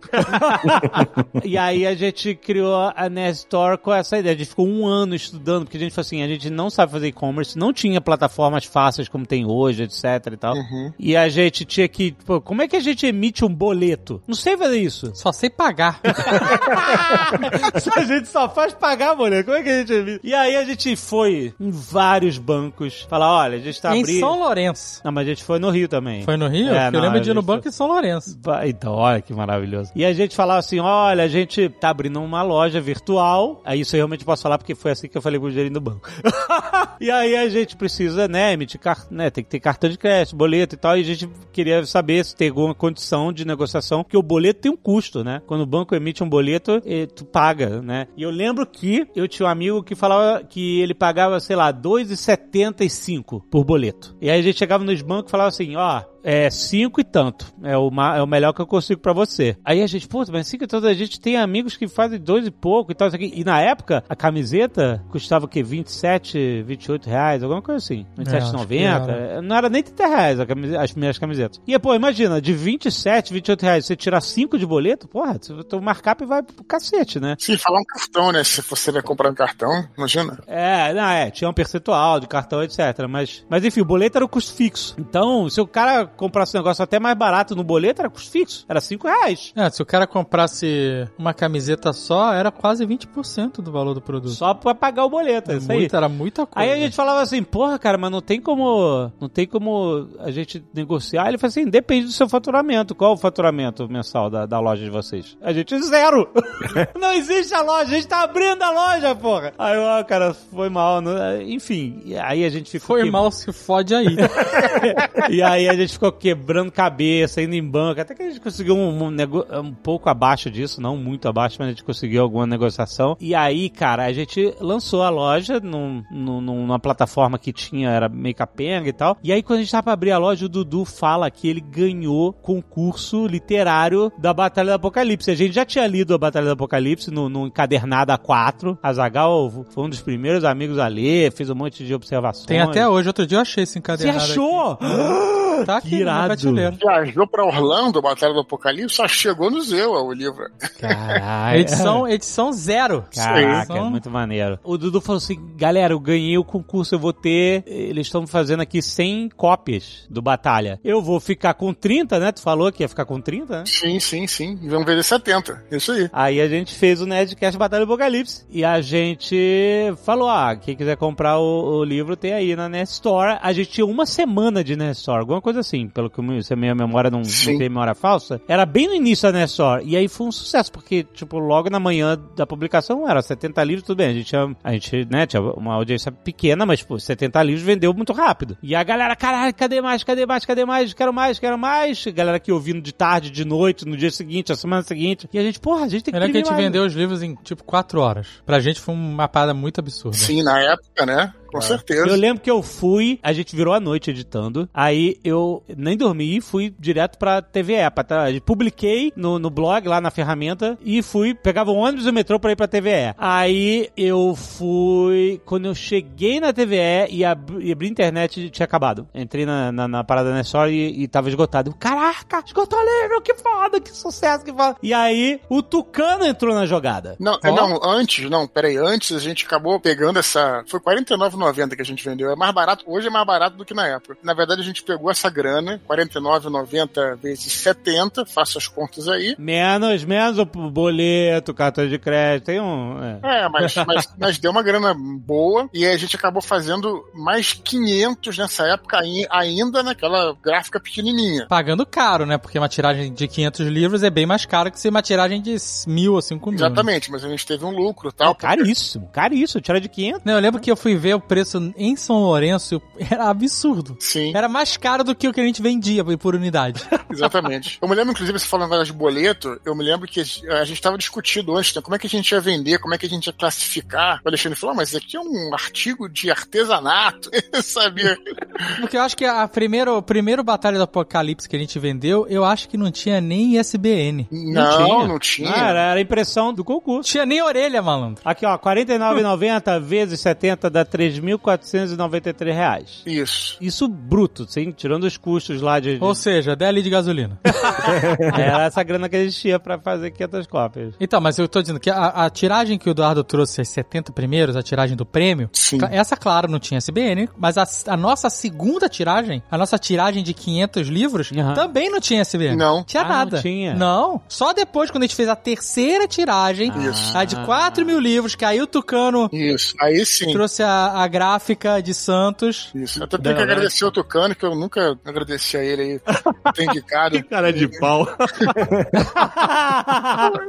Aí sim que a gente fez o negócio direitinho. Fizemos o logo, né? O logo da Nerd, da Nerd Books também, que não tinha. É. Nerd Books, isso fui eu que fiz o logo. É, maneiro. Ah, legal. E a capa do Harold. Sim, É claro. verdade. Lembra? Nosso, querido, Harold. saudoso saudoso. Harold Stricker, cara. Mas olha só, essa parada é o seguinte: essa terceira edição de 4 mil mudou a vida de todos nós, cara. Isso foi muito maneiro, porque nessa época, eu e o Azagal a gente tinha se mudado pra Curitiba. Porque no início o Azagal tava em São Lourenço, eu tava no Rio e tal. A gente falou, puta, aí a, né, a empresa tá começando a crescer. Falei assim, ó, a gente não pode estar distante, a gente tem que estar no mesmo lugar e tal. E aí a gente, a gente foi pra Curitiba. Azagal foi primeiro, eu fui alguns meses depois pedir demissão da, lá da TVE quando a gente conseguiu um contrato de. É, lembra isso? A gente, a gente. Bom, a Zagal tava indo pra Curitiba e eu planejava ir. A gente conseguiu um contrato pra sermos os curadores do blog de tecnologia do IG. Era uma ideia boa do Wiki. Eles tinham um, um link de afiliados, né? Uhum. Chamava, né? Eles vendiam lá publicidade com coisas pra vender de tecnologia. Então a ideia deles era fazer conteúdo de tecnologia dentro do, de um blog Uhum. do IG. E aí esse conteúdo ia levar pra links de produtos. Então a gente fazia um post sobre TV, sobre celular. Sei Yeah. lá, tinha uma quantidade de posts por mês que a gente tinha que fazer. Acho que eram 20, sei lá. Exato. E, aí. E aí, a e essa era a ideia. A gente fechou um contrato de um ano. Era tipo 2.500 reais por, por mês. Acho que era isso aí. Por aí. Era 2.500 reais por mês que a gente tinha por um ano. A gente falou assim, caraca, 2.500 reais por um... A gente tem isso. Se a gente pegar essa grana e cobrir, tipo, ah, o Azagal já tava 100% do Jovem Nerd, eu não tava ainda. Se eu te cobrir o meu salário, que era um pouco me- menos do que isso, e a gente, mesmo que esse contrato daqui a um ano acabe, a gente, se eu ficar trabalhando full time também no Jovem Nerd, e se mudar pra Curitiba, a gente vai conseguir fazer a empresa crescer, entendeu? Era, era arriscado, mas era um risco calculado. Nada foi feito assim, tipo, ah, né? Era um plano. Era a um gente, plano. ó, a gente tem um ano pra fa- se focar 100% porque a gente tem essa grana certa nesse período. Essa grana certa, é isso aí. Então aperta todo mundo o cinto. E aí a gente a gente foi morar todo mundo junto pra economizar o máximo aquele é, negócio. tinha prolabore, o salário era tipo, era... Era uma zona máxima. que entrou na conta, a gente usava pra pagar. O contador ficava maluco. Não tinha diferença entre o que era gasto da empresa, o que era gasto nosso, era tudo gasto É, era. do rolê. Tipo, é exato. É, tinha que gasto pagar de sobrevivência. É, meio que isso de, mesmo. De, de- de pagar as contas e, e o resto reinvestir na empresa, principalmente na Nestor. Só que esse risco foi calculado, pagamos o preço. Foi mal calculado. Em, um momento, em determinado momento, a gente falou assim: olha, a gente não tem capital pra pagar nossas contas, pra investir na Nestor, pra pagar os nossos fornecedores e a gente precisa pedir um empréstimo. E a gente pediu um empréstimo doloroso. Foi. Porra. Foi, foi cinco E dias. não foi tão doloroso que a gente foi pegar numa agência que um amigo meu trabalhava, lembra? Aham. E aí o gerente conseguiu um juros menos pior. A gente era numa outra cidade. Era. Qual era a cidade? Era Campo Verde, Campo Largo? Campo Largo. Campo A Largo. gente, eu foi no, no- a gente foi no Banco do Brasil em Campo Largo. Isso. É isso? Pediu empréstimo com juros um pouco menores. Mas, brother, é uma. Olha, nossa, cara, como é fudido você tá com um, monstro de dívida nos seus ombros, cara. A gente ficou muito apertado. Com aquela conta. Né? Tipo assim, os juros, tá, tá, tá, tá, tá, tá, tá, comendo, comendo, comendo, e a gente não tinha o que fazer. A gente- Pagava os juros. A gente não dava, famoso paga os juros. então, e a gente tava vendo essa grana sendo. O nosso dia a dia tava comendo essa grana. Não era que a gente tava usando essa grana e a gente tava conseguindo, de alguma forma, crescer e aí ir pagando e ter lucro. Não, a gente tava. Continuava no vermelho, no vermelho, no vermelho, no vermelho. E porque publicidade era, às vezes tinha, às vezes não tinha, tal, não sei o que, etc, né? Store, as coisas que a gente vendia, a gente adorava comprar um monte de boneco do Lost que a gente amava Lost, a gente tinha uma margem de lucro baixíssima. Aqueles bonecos do Lost, eles eram uma muambada. A gente só fingia que não queria saber. O quê? Que eles eram muito baratos. O cara que, o nosso fornecedor, muambeiro. Era? Com certeza, cara. Enfim, ué, mas tinha nota fiscal, tinha tudo. Então, por isso que eu tô falando que a gente fingia que não queria saber. Mas pelo preço era absurdo. Aí, o que aconteceu? A gente ficou um ano e meio sem mexer na Batalha do Apocalipse. Porque a gente, depois que fez aquela é, tirada de 500, o Dudu falou: Ah, Dudu, você já tem um case aí, vambora. Tentar a editora, né? Tentar a editora, é. A gente sempre foi o plano. né? A gente já contou essa história tantas vezes.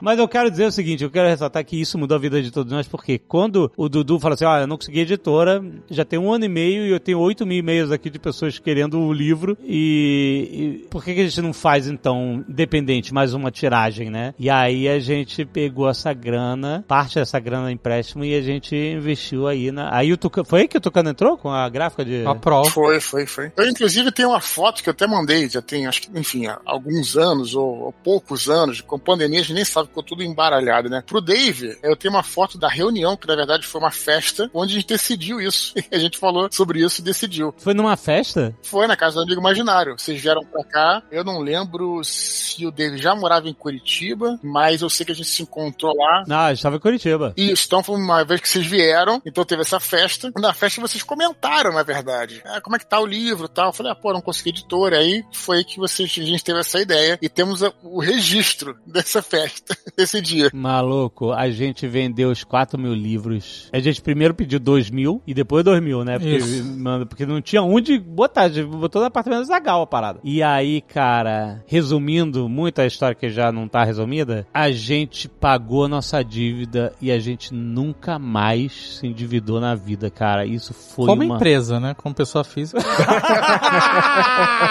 cara, o alívio... Nossa, a Batalha do Apocalipse mudou a vida de todos nós, cara. Pode dizer que foi um investidor anjo aí? Ah, muito bom. Lembra essa porra, investidor anjo? Lembra disso?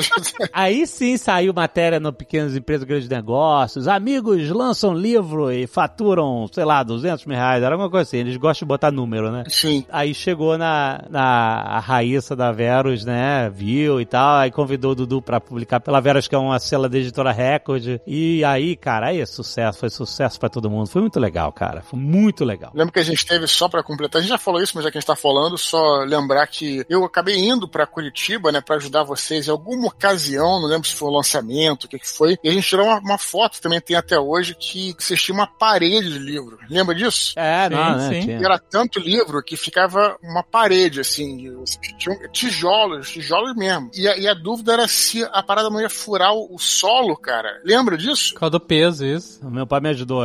Ele falou assim: olha, distribui pelas colunas e tal. Mas o fato é que Cara, foi muito legal. Foi uma parada Uhum. inacreditável, sabe? Foi uma aventura, assim. De... E aí, nessa época, eu pude finalmente. Eu falei, Azagal, então agora a gente pode ter um, um salário. Que aí, né, as coisas começaram a andar, a gente não tá mais endividado e tal, não sei o quê. Aí a gente podia, ah, a gente pode tirar um Prolabore X cada um. E aí eu, eu fui e aluguei um kitnet em frente ao prédio do Azagal, onde a gente morava junto. Onde tinha o vizinho com o capacho de, de pano de chão? Exatamente, era exatamente. Era um prédio de kitnets, né? Não, não, tiny apartment. Tiny apartment. Tiny house, exato, tiny house. E o meu vizinho de porta, você vê, né?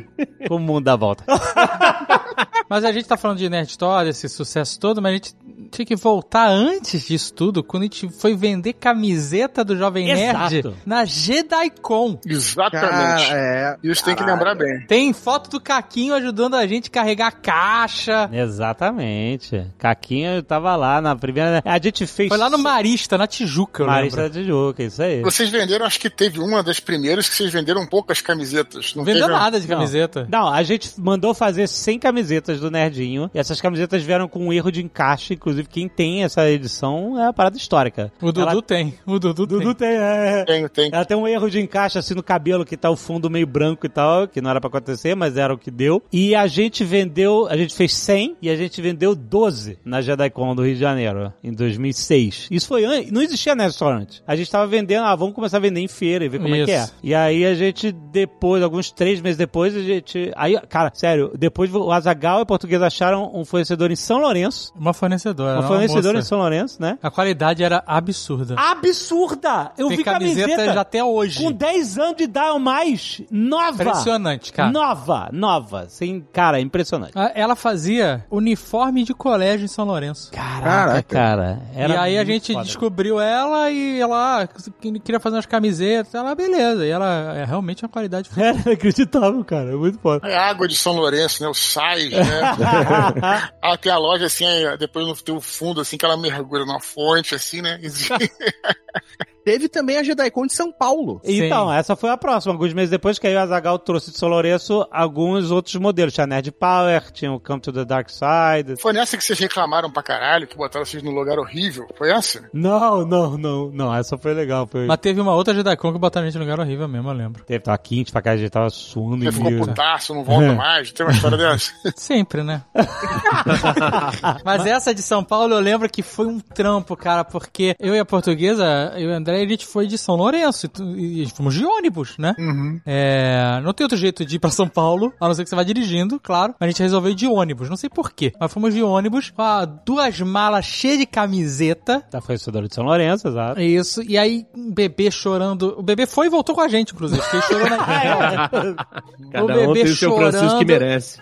Nossa, aí a gente chegou, cara. Chega em São Paulo, né, no terminal ali, Tietê, né? Aí tem que pegar metrô, arrastando aquela mala pra cima e pra baixo, pesar de duas malas. Aí chega no local que era JediCon, ainda vai andando, arrastando a mala pelas ruas, aquelas ladeiras, pirambeiras de São Paulo. Aí chega cansado pra caralho, sem dormir, suado. E lá o Jovem Nerd. Jovem Nerd vem, caquinho. lá vem, lá vem. Fresquinhos. Foram de avião. Porra, custou 300 reais. Olha isso, que filha da puta. Ah, ó, ainda tivemos carona, ainda teve a carona do, do Fábio Abu. Na volta! Na volta! Eu fui, eu tinha que voltar de ônibus pra Lourenço no mesmo dia. O Iabu, jamais perdoarei. Levou o Jovem Nerd e o Caquinho pro aeroporto. Os caras não- nem suaram, malandro. E eu e a portuguesa arrasta aquela porra, que é porque a gente não vendeu todas as camisetas, arrasta as malas de volta pro metrô e depois pra rodoviária, aí depois pega o ônibus e o bebê volta junto com a gente. O, o Yabu ouve até hoje. Nessa época você tava em São Lourenço ainda. Eu morava em São Lourenço nessa época da JediCon. Mas você já vinha pra São Paulo periodicamente pra fazer compra? Boa pergunta, a cara. porta de harmonia, tu, você... O Azagal tinha pavor de dirigir em São Paulo, porque ele falava que todos os caminhos levavam pra Moca. Mas é uma realidade. é só você se perder que você para na moca, é isso. A gente já falou isso, eu tinha todo pavor de entrar em São Paulo de carro. porque não tinha GPS, Não tinha época. GPS, ninguém tinha GPS. E é por isso que provavelmente eu fui de ônibus, porque eu não queria ir de carro. Ah, tu não queria. Porque a primeira vez que a gente foi pra Santos, a gente falou assim: eu não vou pro São Paulo nem fudendo, que eu vou me perder e vou parar na moca. eu vou pela Rio Santos, porque não tem erro. Eu vou sair do Rio e vou chegar em Santos. Eles chegaram em Santos 5 horas da manhã, cara. Eles passaram a noite inteira viajando pela Rio Santos. Foi 12 horas de viagem. Antes que esse assunto morra, só quero dizer o seguinte: eu perguntei o negócio das 12 camisas, porque das, das camisas, né? Vocês venderam 12 da primeira vez, e depois venderam 100, e aí foram vendendo, e enfim. Porque eu me lembro, cara, que foi um ensinamento. Porque uma vez, quando eu abri a primeira turma, lembra que eu comecei a fazer, dar aula lá de estrutura literária e tal, e aí tinha, pô, pra 30 pessoas, aí só foram 13 na primeira turma, né? E eu fiquei meio, tava meio chateado com isso e tal, e aí eu me lembro que foi um ensinamento, cara. Eu acho que foi o Alexandre que me falou, cara, mas é assim, no começo é assim, no começo, a primeira coisa que você faz é pouco. Aí você deu até o exemplo. A primeira vez que a gente vendeu as camisas na JediCon lá do Rio, a gente vende- vendeu 12. Hoje em dia a gente tá vendendo já pela internet tudo mais e tal. Então, só queria registrar isso, porque foi um ensinamento. Às vezes as pessoas querem começar abalando, né? E na realidade as coisas vão gradualmente, né, cara? Não é assim de você chegar e já ser o, o sucesso da parada. Não, você tem que. E o sucesso que é conquistado aos poucos é muito mais sólido, né? Muito mais do que isso. Então, só quero lembrar isso, porque eu me lembro desse ensinamento. As 12 camisas, né, na verdade, se tornaram o que vocês são hoje. Então, assim, tipo, vale a pena até pra ficar como, sei lá, a lição que eu aprendi do, do Alexandre, do Dave, tô transmitindo pra vocês. É isso mesmo. No começo é, vai começar devagar, tem que persistir. Só pra lembrar isso. É a história, né? O povo vê as pingas que eu tomo, mas não vê os tombos que eu levo. É, lógico. sim, sim. Não, eu digo isso até hoje, que tem uma, uma, uma, uma, às vezes uma cultura meio de imediatismo, ou você tem aquele sucesso na hora, ou você já desiste, parte pra outra coisa. Não é assim, né, cara? Você vai construir coisas é, longevas se você se empenhar e continuar e, e não desistir, né? Mas não nem queria entrar no- nesse papo aqui. Olha aí, ó. Tem gente. Olha aí, aqui a gente falou que tem gente que vira coach aí, ó. Mas Eu é uma lembro de boa pra encerrar o programa.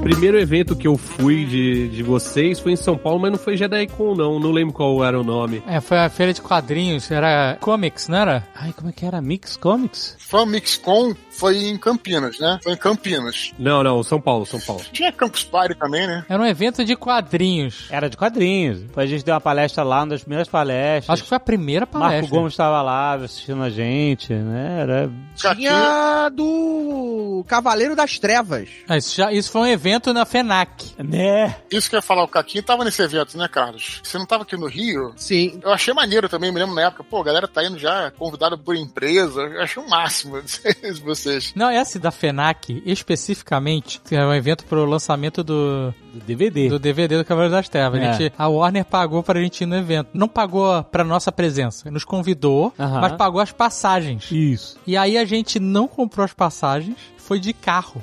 pra ficar com o dinheiro das passagens.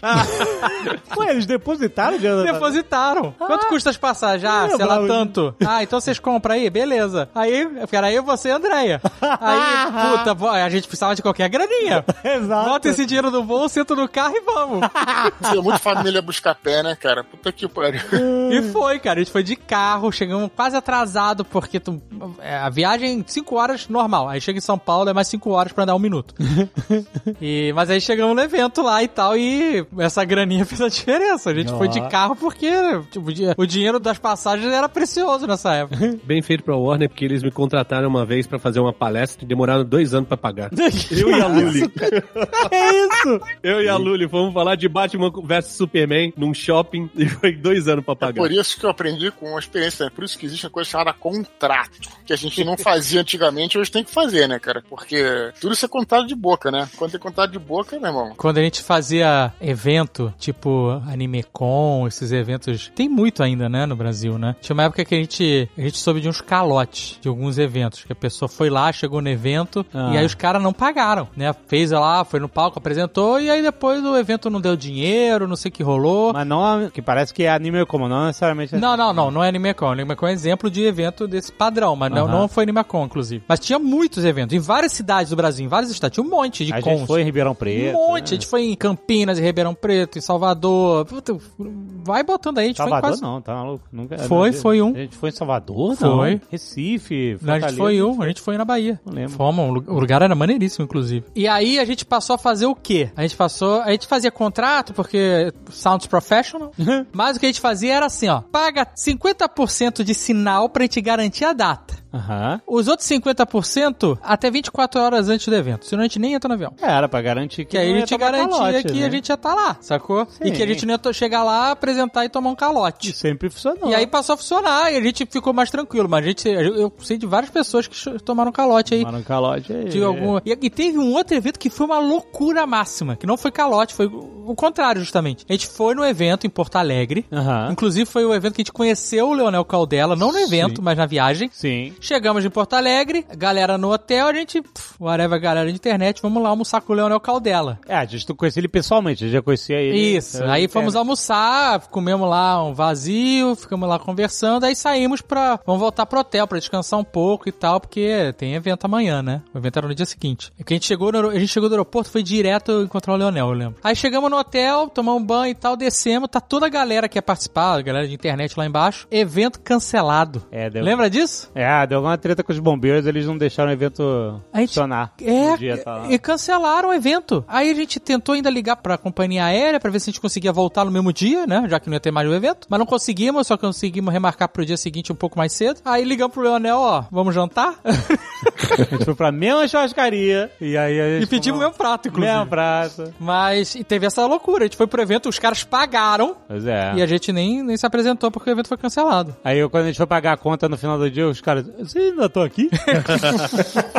Aí achei aqui a foto. É Fast Comics Fast Comics, caraca, olha aí. Come. 2007. Olha aí. Jovem Nerd na Reddit. Jovem Nerd na Fast Comics 2007. Caraca, mano, porque tem um cara. Fui de bis. Foi de bis, tu tinha essa Fui de loucura, né? É, subi a Serra de Bis. Vou te falar um negócio, agora que eu ando de moto, eu, eu respeito mais suas viagens de bis. né?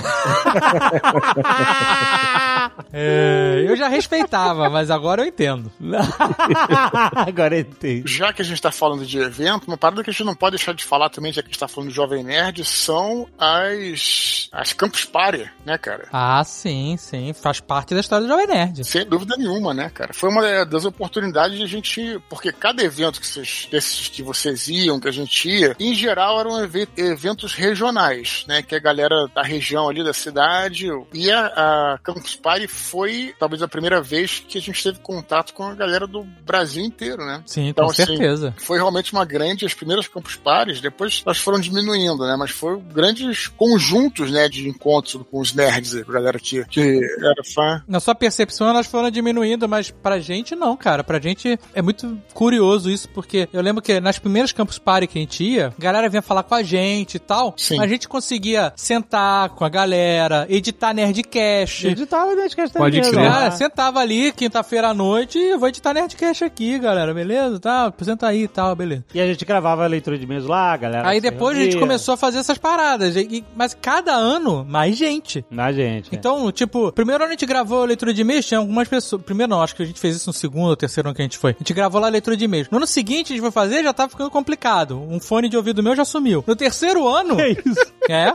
No terceiro ano já tava caos em volta da gente. Teve um ano que vocês tinham um estúdio, não era? Que vocês gravavam de dentro do, do estúdio? Ah, foi quando teve o cubo lá, o... O cubo de. É, tinha um negócio do cubo de podcast. Cubo de podcast. tava Cubo lá, de conteúdo vivo. Não, não era isso. Não, era outra parada. Era, Era era, isso? aí. Era um cubo de conteúdo, mas era pra podcast e era patrocinado pela Vivo, inclusive. Isso, aí o Léo ficava lá direto e a gente gravou coisa lá e muitas outras. A galera agendava, né, pra- Gravava, pra agendava utilizar. pra gravar lá e tal. Foi bem maneiro. Nessa de vocês estarem já grandes, não teve um evento que teve que ter segurança? Não, isso foi zoado. Isso foi zoado. O que acontece? Teve um evento que a gente foi, assim, porque sempre tem um segurança, mas a real é, a gente não precisa de cordão de isolamento pra andar. Nunca precisou. O que a gente precisa é de alguém que saiba o caminho, pra gente chegar do ponto A ao ponto B. Alguém que vai andando na nossa frente, Isso. pra gente ir andando atrás, rápido, e chegar no próximo instante. E aí a galera que vem já, né, gerar foto, a gente vai tira andando, vem aqui andando, etc. Então, quando tem segurança, normalmente piora, porque É, fica um- faz um voo, uma massa de um cordão de isolamento, sei lá, faz um volume maior, é muito mais difícil de andar, Chama mais atenção ainda. chama mais atenção. Aí então... o segurança é truculento, que as pessoas... Então a gente não gosta de andar com segurança. Mas a primeira vez que teve esse evento que a gente foi, que tem um vídeo famoso, famoso, famoso entre nós aqui, né?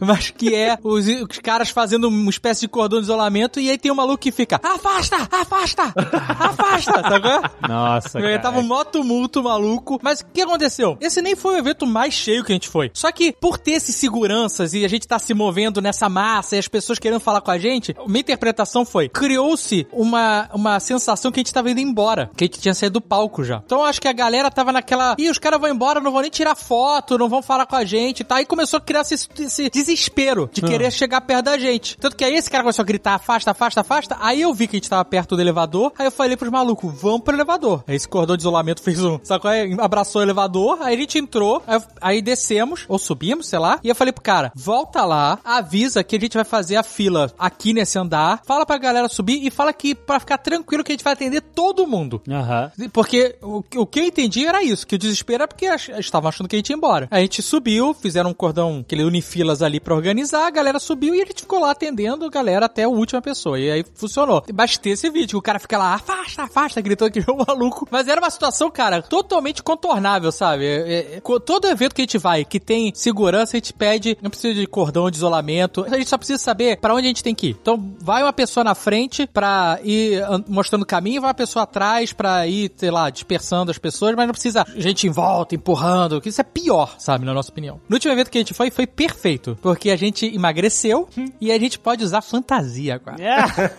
Aí muda tudo. A gente andou de fantasia. Foi Então é isso, doido. cara. Acaba o evento, a gente entra na salinha do. Mas o foda foi numa uma Comic Con que o Fred, pra poder ver tudo e tal, não sei o que, também foi fantasiado e todo mundo sabia que era ele. Ele foi de Airsoft, de Call of Duty. De palhaço completo. E palhaço completo. Aí todo mundo, cercar! Mas o Alexandre é reconhecido também, por quê? Porque ele usa o sapatênis de camurça. Aí o cara tá de Kylo Ren, de sapatênis marrom, de camurça. Teve um cara que chegou, Jovem Nerd, reconheci reconhece- seu sapato, Ele mas falou, não vou é. falar pra ninguém, pode ficar tranquilo. Melhor deve ser se justificando, né? Eu não sou jovem nerd, não. Não, não, eu, eu falei, então, não, eu falei, tudo bem, cara, chega aí. Aí eu tirei a foto com ele, levantei a máscara, tirei a foto com ele. Ai, foi muito maneiro, cara. Boas memórias. Você tinha umas paradas muito fodas, tipo, eu, eu lembro de uma garota chorando que tava encontrando. Cara, essa- Ah, muito carinho. A galera tem muito carinho, cara. é uma parada que a gente, há 20 anos atrás, cara, eu fico pensando, há 20 anos atrás, imaginava Não qualquer imaginar. uma dessas Não coisas, mais cara. Não, não dá pra imaginar, brother. E aí, sabe o que que é louco? Eu tenho essa atitude, o Azagal também. Quando a gente vai num evento assim, que tem muita gente, a gente às vezes tá corrido, às vezes a gente tem que ir de um ponto pro outro e tal, não sei o quê. Mas a gente sabe que pode ser a milésima foto que a gente tá tirando no dia, pra pessoa que tá tirando a foto com a gente, é a primeira e é a única. Muitas vezes a gente tá muito cansado, não só fisicamente, por dormir pouco, por andar muito, por falar, gritar, fazer os eventos e tal, mas mentalmente também, porque quando você fala com muitas pessoas em um período curto de tempo, isso cansa mentalmente você. Tinha, uma, tinha umas é paradas que a gente estímulo, fazia né? que hoje em dia eu não, eu não tenho mais energia pra fazer. O quê? Que era quando tinha mó galera em frente a um stand, sabe qual é? Ah. E aí a gente falava assim, não, pode deixar que a gente vai atender todo mundo aqui. E a gente ia pro meio da galera. Aham. Ia eu pra um lado, você pro outro, e a gente E a gente ficava em- girando e falando, tirando Isso. foto, dando autógrafo, não sei o que lá. Eu hoje não tenho energia pra fazer isso mais, sabe? Ficar É assim muito- horas Não, e horas é, no meio da galera. É, não, é, com certeza. Uma foto e um copo d'água não se nega a ninguém, né? É, mas não, mas a a- gente- a- fazer como eu fazia, sabe qual é? Tipo, vou fazer Aham. minha colheita aqui. Vou falar com todo mundo. Punisher, sabe qual é? Vou É, entrar e só não. vou embora quando não tiver mais ninguém pé nessa porra. Impossível. Tem que ser. orga- Hoje, pra mim, tem que ser mais organizado. Eu não consigo, não tenho energia mesmo. Não, eu acho que ainda mais depois da pandemia, cara. Não, não, não tem quem consiga fazer uma coisa dessa assim, nessa loucura. A gente tem uns cálculos de quantas pessoas a gente consegue atender por minuto. Então a gente meio Sete que segundos. organiza. Ah, se a gente tem uma hora, termina a fila com tantas pessoas pra gente poder falar com o pessoal direito. 7 segundos uma foto de iPhone, 15 segundos uma foto de De Android. Ah, média. É sério. eu sei, eu faço conta. Quanto tempo a gente ficou naquela casa lá, na, lá no Catete assinando o livro do Gunnar? Ah, a gente ficou mais 5 horas, que era acho que o tempo contratado, né? E foi uma loucura, porque tinha mais gente do que dava tempo, né? Aquele foi sinistro mesmo, porque foi todo mundo, né, cara? Foi o lançamento do livro ilustrado da Crônica de Gunnar. Isso. Tava todo mundo É. lá, inclusive a Marisa Hort tava lá. É verdade. O filho dela que levou, né? É, é, isso aí. E só que o, o que eu achei que, tipo assim, como resolver essa situação? Muito mais gente chegou, foram mais de mil pessoas. E a gente tinha hora pra acabar o evento. é, exato. E a Ia gente- ter uma parada à noite no, no lugar. Exato. E a gente quis atender todo mundo. E por causa disso, Foi ruim. foi ruim, porque a gente não conseguia dar atenção pras pessoas. No final virou uma loucura industrial. Tipo, ah, A gente assinava aqui. correndo e Obrigado. empilhando as pessoas. Cadê meu livro? Não sei o que lá. Nossa. Nossa, foi- E o Rex pegando a mãe da criança. Foi tudo. Nossa, que caos, mano. E aí eu falei, putz, mas não, não vale a pena. Porque assim, legal, a gente atendeu todo mundo, mas, A que mas preço? não teve qualidade. É, né? era, a É, foto gente- era olha pra cima, assinando, olhando pra É, cima, o cara não, tirando a pois foto. é. A gente aprendeu nesse que, tipo assim, cara, a gente tem que lim- limitar de algum jeito pra que a gente possa falar com as pessoas, senão... A experiência é ruim, né, cara? A experiência fica ruim. A experiência é ruim, exatamente. Mas essas paradas de evento, cara, a gente sempre. Nossa, foi tanto carinho. Eu quero agradecer a todo mundo. A galera é muito carinhosa com a gente, gente. Vocês são demais. Um beijo no coração, né? Ah, pô, a galera é muito carinhosa. Obrigado mesmo pra todo mundo que vem com carinho a gente. A gente, a gente, assim, é o que eu falei no início. A gente sabe que pode ser a milésima foto pra gente, mas é a primeira pra você e a gente faz, sabe, todo. A gente quer que seja legal, sabe, a experiência. Então, O Mal tem uma foto com a gente, numa Campus Party. uma de fã antes de conhecer a gente. Antes de trabalhar pra gente. Ou você já trabalhava? Ele Essa mal foto, tem uma gente. foto com vocês? Eu tirei essa foto, eu tinha, eu tava trabalhando com, porque como vocês estavam em Curitiba e eu moro em São Paulo, quando eu comecei a trabalhar com vocês, eu não conheci vocês pessoalmente. É verdade, era tudo Ah, remoto. Teve Então, gente que trabalhou com a gente, deixou de trabalhar e a gente nunca viu. Esse é o A mundo. gente trabalhou com muita gente remoto. Ô Mal, você tava no evento de lançamento do Batalha do Apocalipse no Willy Willy? Não, não tava. Não tava. Eu só Porque fui conhecer lá- eles no, na Campus Party, que é essa foto aí que eu tô falando. Porque eu- foi lá que eu conheci o Léo. Ah, Ah, Willy Willis. Essa foto do Mal é o Mal com cabelo e sem barba. Isso, agora inverteu, né? Eu estou sem cabelo e com barba. Bem melhor, na minha opinião. Bem melhor. É. Mas esse evento do Willy Willy, era Thaís o nome dela, né? Thaís Araújo, era isso? Assessora de imprensa, não é isso? Isso. A Thaís. Que ela fez umas toalhinhas, né, com Batalha do Apocalipse, lembra? Pô, esse evento foi bem legal, cara. Deu gente pra caramba, a gente ficou surpreendido. Nossa, eu chapei, cara. Fiquei muito louco. Ele ficou louco e ele acertava todas as flechas. É impressionante, né? A galera falava que era o álcool e flecha. Álcool e flecha. Eu fui dar um tiro, acertei o, o- a corda do arco no antebraço. Fiquei com uma mega luxação, matou uma monstro. Mas é foda. Anão atirando com arco não dá, né? Essa é coisa pra elfo. Tinha que ter a crossbow no Willy Willy. Ai, meu Deus do céu. Caraca, cara. E o Tucano vendendo também o livro dele lá, né? O Tava no clandestino. lembra? No clandestino. Tu tava vendendo esse A gente fez vários eventos, eu lembro que tinha esse do Willy Willy, teve um que a gente fez no, no hostel do 3D. Isso, Oi. foi o primeiro, foi o primeirão. Eu- a, gente- a gente gos- gostava de fazer, a gente fez um em Curitiba, na livraria dos amigos O nossos. Harold e o Yabu. Isso, Aham. puta. A gente fez vários, era bem legal fazer. A gente fez, nessa livraria, a gente também fez o protocolo Blue Hand. É, Sim. Isso, não, em Curitiba. Arte e letra, eu acho, né? Não era isso? Isso. E aí eu com meu sonho, eu tive, eu, o Jovem Nerd, eu vou te falar, realizou muitos meus sonhos de verdade. Sonhos que eu nem, às vezes, nem sabia que tinha. Mas um eu sabia que eu tinha, O quê? que era fazer alguma coisa na churrascaria. E aí a gente fez a noite de autógrafos do Huff 3 Isso. na Jardins, cara. Churrascaria E Jardim foi fantástico. Foi fantástico. Foi muito Foi incrível. incrível porque foi super controlado, porque era churrascaria e, e era isso. Você pagava o rodízio, mas tinha uma. Essa, ah, a gente virou crooner de churrascaria. Foi É isso. isso, é isso. Era o ingresso. O ingresso era. era Do evento era um, a pessoa tinha o direito ao rodízio. Mas era mais barato, tinha um desconto. E isso, e aí a, e a gente assinou os livros da galera. E aí mundo- foi ótimo, porque a galera sentou na churrascaria, churrascaria, comeu, e aí a gente chamava por ordem de número. Isso. Então não teve fila, não teve gente em pé. Foi, puta, o melhor evento, eu acho cara. que foi o melhor evento que a gente fez. Foi. Churrascaria, não tem como. Mais Qualquer evento de churrascaria É, cara, exatamente. Nenhum tem tudo pra dar certo, cara. Caraca, E aí o Alessandro mandou fazer um javali, lembra? Javali com E a botou lá, boca. aí a Pícola viu o javali, aí a Andréia, ai, é, é de mentira. Ela, não, não é de mentira, é de verdade. É um porco e ele está morto! Ele está morto! Exatamente. Eu podia fazer um outro churrascão aí, hein? Aí é barbecue, agora é barbecue. Não, não. Olha, não. sempre teve razão com isso. Evento de churrascaria não tem erro, maluco. Foi o melhor. Mas tem que ser É, na Jardins. porra. Eu vou te falar. Tem outro lugar. Não é, não é nessa daí que tem a a- o nome de vocês, né? Tem. Na cadeira? Tem nome na cadeira de churrascaria. É Jovens Nerds.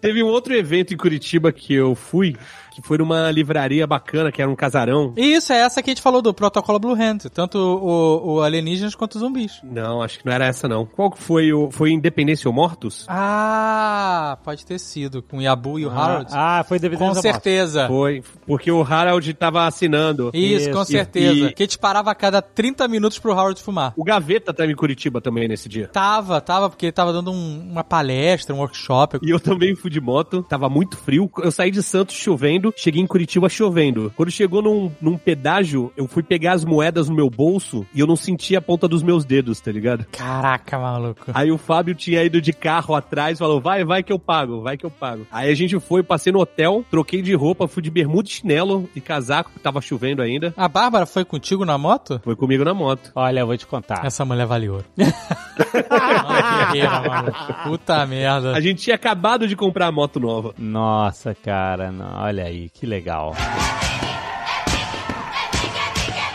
Eu lembro que eu tinha uma vontade de fazer um evento no Hotel Fazenda. Ah, lembra de tinha esse projeto Que era a imersão A medieval. imersão nerd, medieval, tarará. Passeio de cavalos com um jovem nerd. rolou esse projeto. Não, a ideia era fazer esses eventos de ficar um final de semana, tipo um super live de RPG, sacou? É? Exatamente. Onde todo mundo ia. Pô, eu ia em eventos assim. e onde- a ideia era fazer isso. Todo mundo ia pra um hotel fazenda e a gente ia ter lá as refeições e os rolês, as Tudo encenações.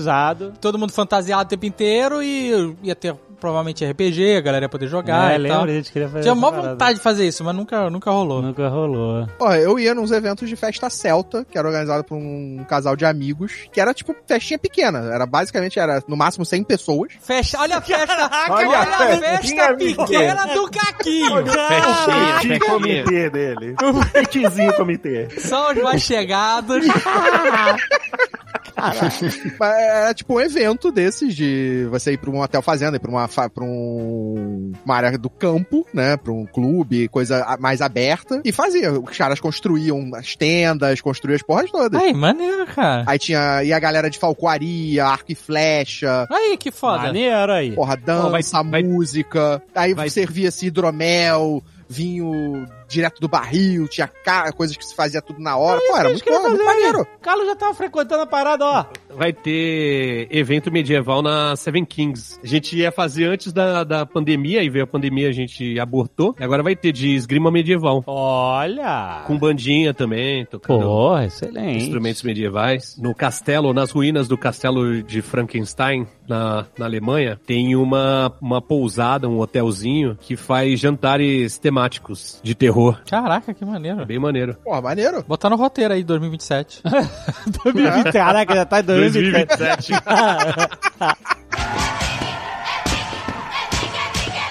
Mas, assim, essa parada, eu não sei se vocês sentem isso, porque, tipo assim, todo mundo tá aqui é conhecido, de alguma forma, pela galera, né? Conhecido Dudu- entre Uhum. nós? Não, Nós não, da galera aqui do, do Jovem Nerd. Tipo, Ah. a galera conhece o Carlos Volto, reconhece ele, o Dudu, o Tucano, Mal. Você tá chamando todo mundo de famoso? hein? Vocês são famosos, vocês são famosos. Hey, brothers! o Caquinho tem risada no telefone alheio, mano. é, exatamente, pô. Aqui o, é um- o Caquinho... a ri- A risada do Caquinho é fetiche sexual. Fetiche É, sexual. ainda não sei como é que eu vou lidar com isso na minha vida, mas tamo aí. Então, mas olha, eu quero dizer uma coisa. Porque pra galera, a gente, a galera que curte a gente, a gente é famoso pra eles. Sim. A gente não é famoso, tipo, né? Noronha. Noronha? Noronha? esse? Mas a galera do nicho do- da internet conhece a gente. Sim. Beleza? Tanto que, pô, a galera junta atrás da gente pra, pra tirar foto em volta da gente. É muito maneiro e tal. É muito engraçado porque pra gente, a gente não é famoso. Ah, sim. Você entendeu? A gente é- continua sendo uma pessoa que nem qualquer outra. Qual o nível, você quer saber qual o nível de fama que a pessoa fala assim, é, sou famoso? Não, mas o que eu quero Que é dia que... o Leonardo DiCaprio falou assim, é, sou famoso? É isso? Assim, certamente o Leonardo DiCaprio, ele entende o nível de fama dele. Eu acho que dá pra botar, tipo, você saiu de casa. Eu quero saber isso. Vocês se sentem, entendeu? A pessoa, por exemplo, você ouve o Guilherme Briggs falando, todo mundo que é fã do Guilherme Briggs fica, ai meu Deus, o Guilherme Briggs, as vozes que eu conheço do Buzz Lightyear e tal, não sei o quê. Pro Guilherme Briggs, aquela é só a voz dele, sacou? Tipo, eu sou eu. Ele não sente a parada, a conexão emocional que a voz dele gera na... Ele sente o carinho da pessoa, mas ele não sente a... o que- Você você tá entendendo o que eu tô querendo dizer? Que vocês ainda sentem que vocês são... E é isso eu quero dizer. Se a fama, mudou alguma coisa pra vocês, na concepção de vocês no mundo, etc? Ou, ou não? Aí vocês continuam... Não. Mesma Caraca, velho, isso, isso É, tá parecendo é. a, a entrevista do mal. A entrevista É, do tipo mal. isso. A entrevista Você de emprego do mal. pra ser famoso? É a entrevista de emprego Como do mal. você vai lidar com a sua fama? Peraí, peraí, a gente vai abrir um Big Brother aqui, vai abrir o... Não, é porque eu não consigo me sentir famoso, brother. É, Assim, entre, a- entre a galera, tipo assim, eu sou eu, sabe qual é? Você entendeu essa... É maluquice que eu tô falando aqui? Mas, não, eu É, acho porque que você pode ser famoso e ser você. Não, eu sei, mas é... Não é. Quando o cara é famoso mesmo, ele não é mais ele. Isso, isso, sabe? Tipo, o cara... O Leonardo DiCaprio, ele não é mais o Leonardo DiCaprio Ele até tenta, de antes. entendeu? Ele é o Leonardo DiCaprio. Onde ele vai, ele... Tem um vídeo que é bem um- emblemático, tem inclusive do Leonardo DiCaprio, Ah, que ele e o Jonah Hill são Ah. amigões, né? aham. Sabe, o gordinho do Superbad? Que nem é mais Eu gordinho. sei que é o Jonah Hill, exato. Que aí tem um vídeo que é o, o, o Jonah Hill tá na rua esperando o DiCaprio, olhando o celular, alguma coisa assim, e aí o DiCaprio vem correndo fingindo que é um paparazzi. ah, eu vi esse vídeo. E aí o Jonah Hill meio que se assusta assim, caralho, que merda. Aí depois ele, o, Di- o DiCaprio abraça ele e tal, e eles ficam lá de E o paparazzi tá filmando essa merda. Exato. Mas olha como esse vídeo é emblemático em relação a isso. Eles estão tentando ter uma vida é, Normal, normal. assim. Ah, vamos tomar um café, sei lá, É, qualquer isso porra aí. de brother. Aham. E aí eles vamos, chega aí, onde você tá, tô em tal lugar, e o cara chega trolando, mas eles estavam sendo filmados. Exatamente. É muito louco, Que né? é um O, pouco... o momento que parte- você deixa de ser normal, deixa de, de entender a vida como uma pessoa não famosa, é o momento em que você sai de casa e tem alguém já com uma câmera na tua cara tirando foto. Ah, é, puta. E tocaia na sua casa é foda. Isso é realmente... É... Tem uma série, eu sei que o Caquinho tá vendo também, que é, o- é Winning Time, Porra, dos Lakers. É, que é do Lakers, que Hora é, de vencer. é uma série da HBO fabulosa. Pra quem gosta de, de basquete ou pra quem não gosta também. É, eu acho que não, Muito, não- nem muito precisa bom. gostar de basquete, nem precisa gostar É. de basquete. E aí tem uma hora que isso se passa no final dos anos 70, começo dos anos 80, quando o Magic Johnson é draftado. E aí, numa das festas lá no, no, no clube do Lakers, tal, não sei o quê, aparece o Richard Pryor e fala pro Magic Magic, Johnson. Ele vai, qual é o seu nome? Ele, Irving. Ele vai, esquece. A primeira coisa que você vai dar a Deus é o seu nome. Você agora é Magic. Todo mundo te conhece por Magic. Essa parte você já tem, porque o, É. o Alexandre Ottoni é o jovem nerd. Ah, mas calma aí, vocês também, porque você é o Tucano. Ah, que é a maior vitória da Zagal. Caquinho é o Voltor. O Dudu era o Vince Glotto. Isso, glota, isso aí. Se eu bolei naquele primeiro Nerdcast que eu participei É. lá. Nem sei porquê, porque todo mundo tinha um apelido, aí eu tive que colocar um. Eu pensei na hora lá nessa história do bicicleta. E Eu Mas, fui todo né? crente que ia, que ia emplacar o Jack. Aqui é o Jack, aí eu devo. Para, para, para, para, para, para. Jack não. Tô ficando. E eu lembro do JP falando assim: eu não vou conseguir te chamar de Jack, bicho. É, isso aí.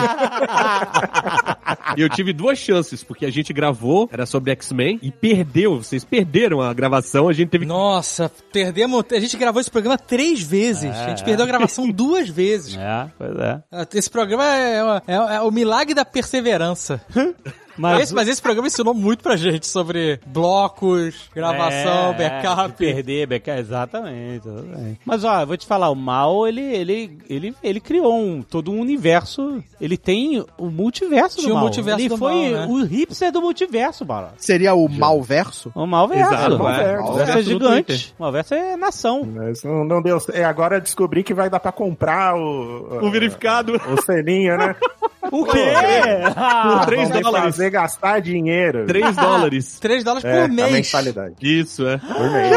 Vai ter assinatura. Elon Musk entrou já metendo. Ah, o Elon Musk. Twitter. Premium.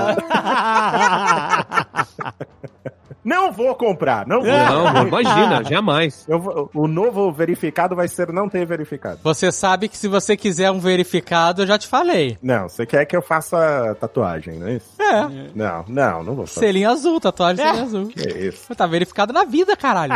Não, que é isso, pô. Faz no umbigo.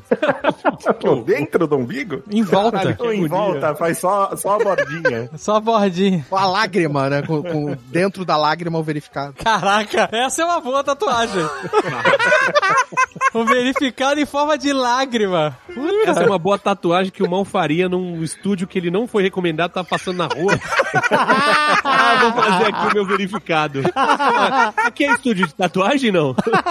Olha, dependendo agora que ele tá bebendo uísque, dependendo de quantas garrafas forem tomadas, pode ser que Pode aconteça. ser, pode ser que role. Não, eu quero saber o seguinte, agora a pergunta final é pro Alexandre e pro Dave. Qual é o futuro do Jovem Nerd? Onde você se vê daqui a 10 anos? Daqui a 20 anos vai estar Caraca. sendo gravado um novo podcast sobre isso. Não, não é possível. Daqui a 20 anos não é possível que a gente ainda não é possível. Fala mesmo, fala mesmo.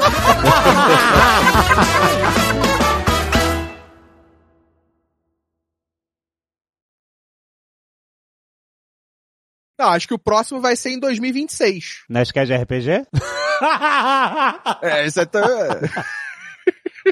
O Nerdcast de RPG. olha, olha o deboche. Três por ano.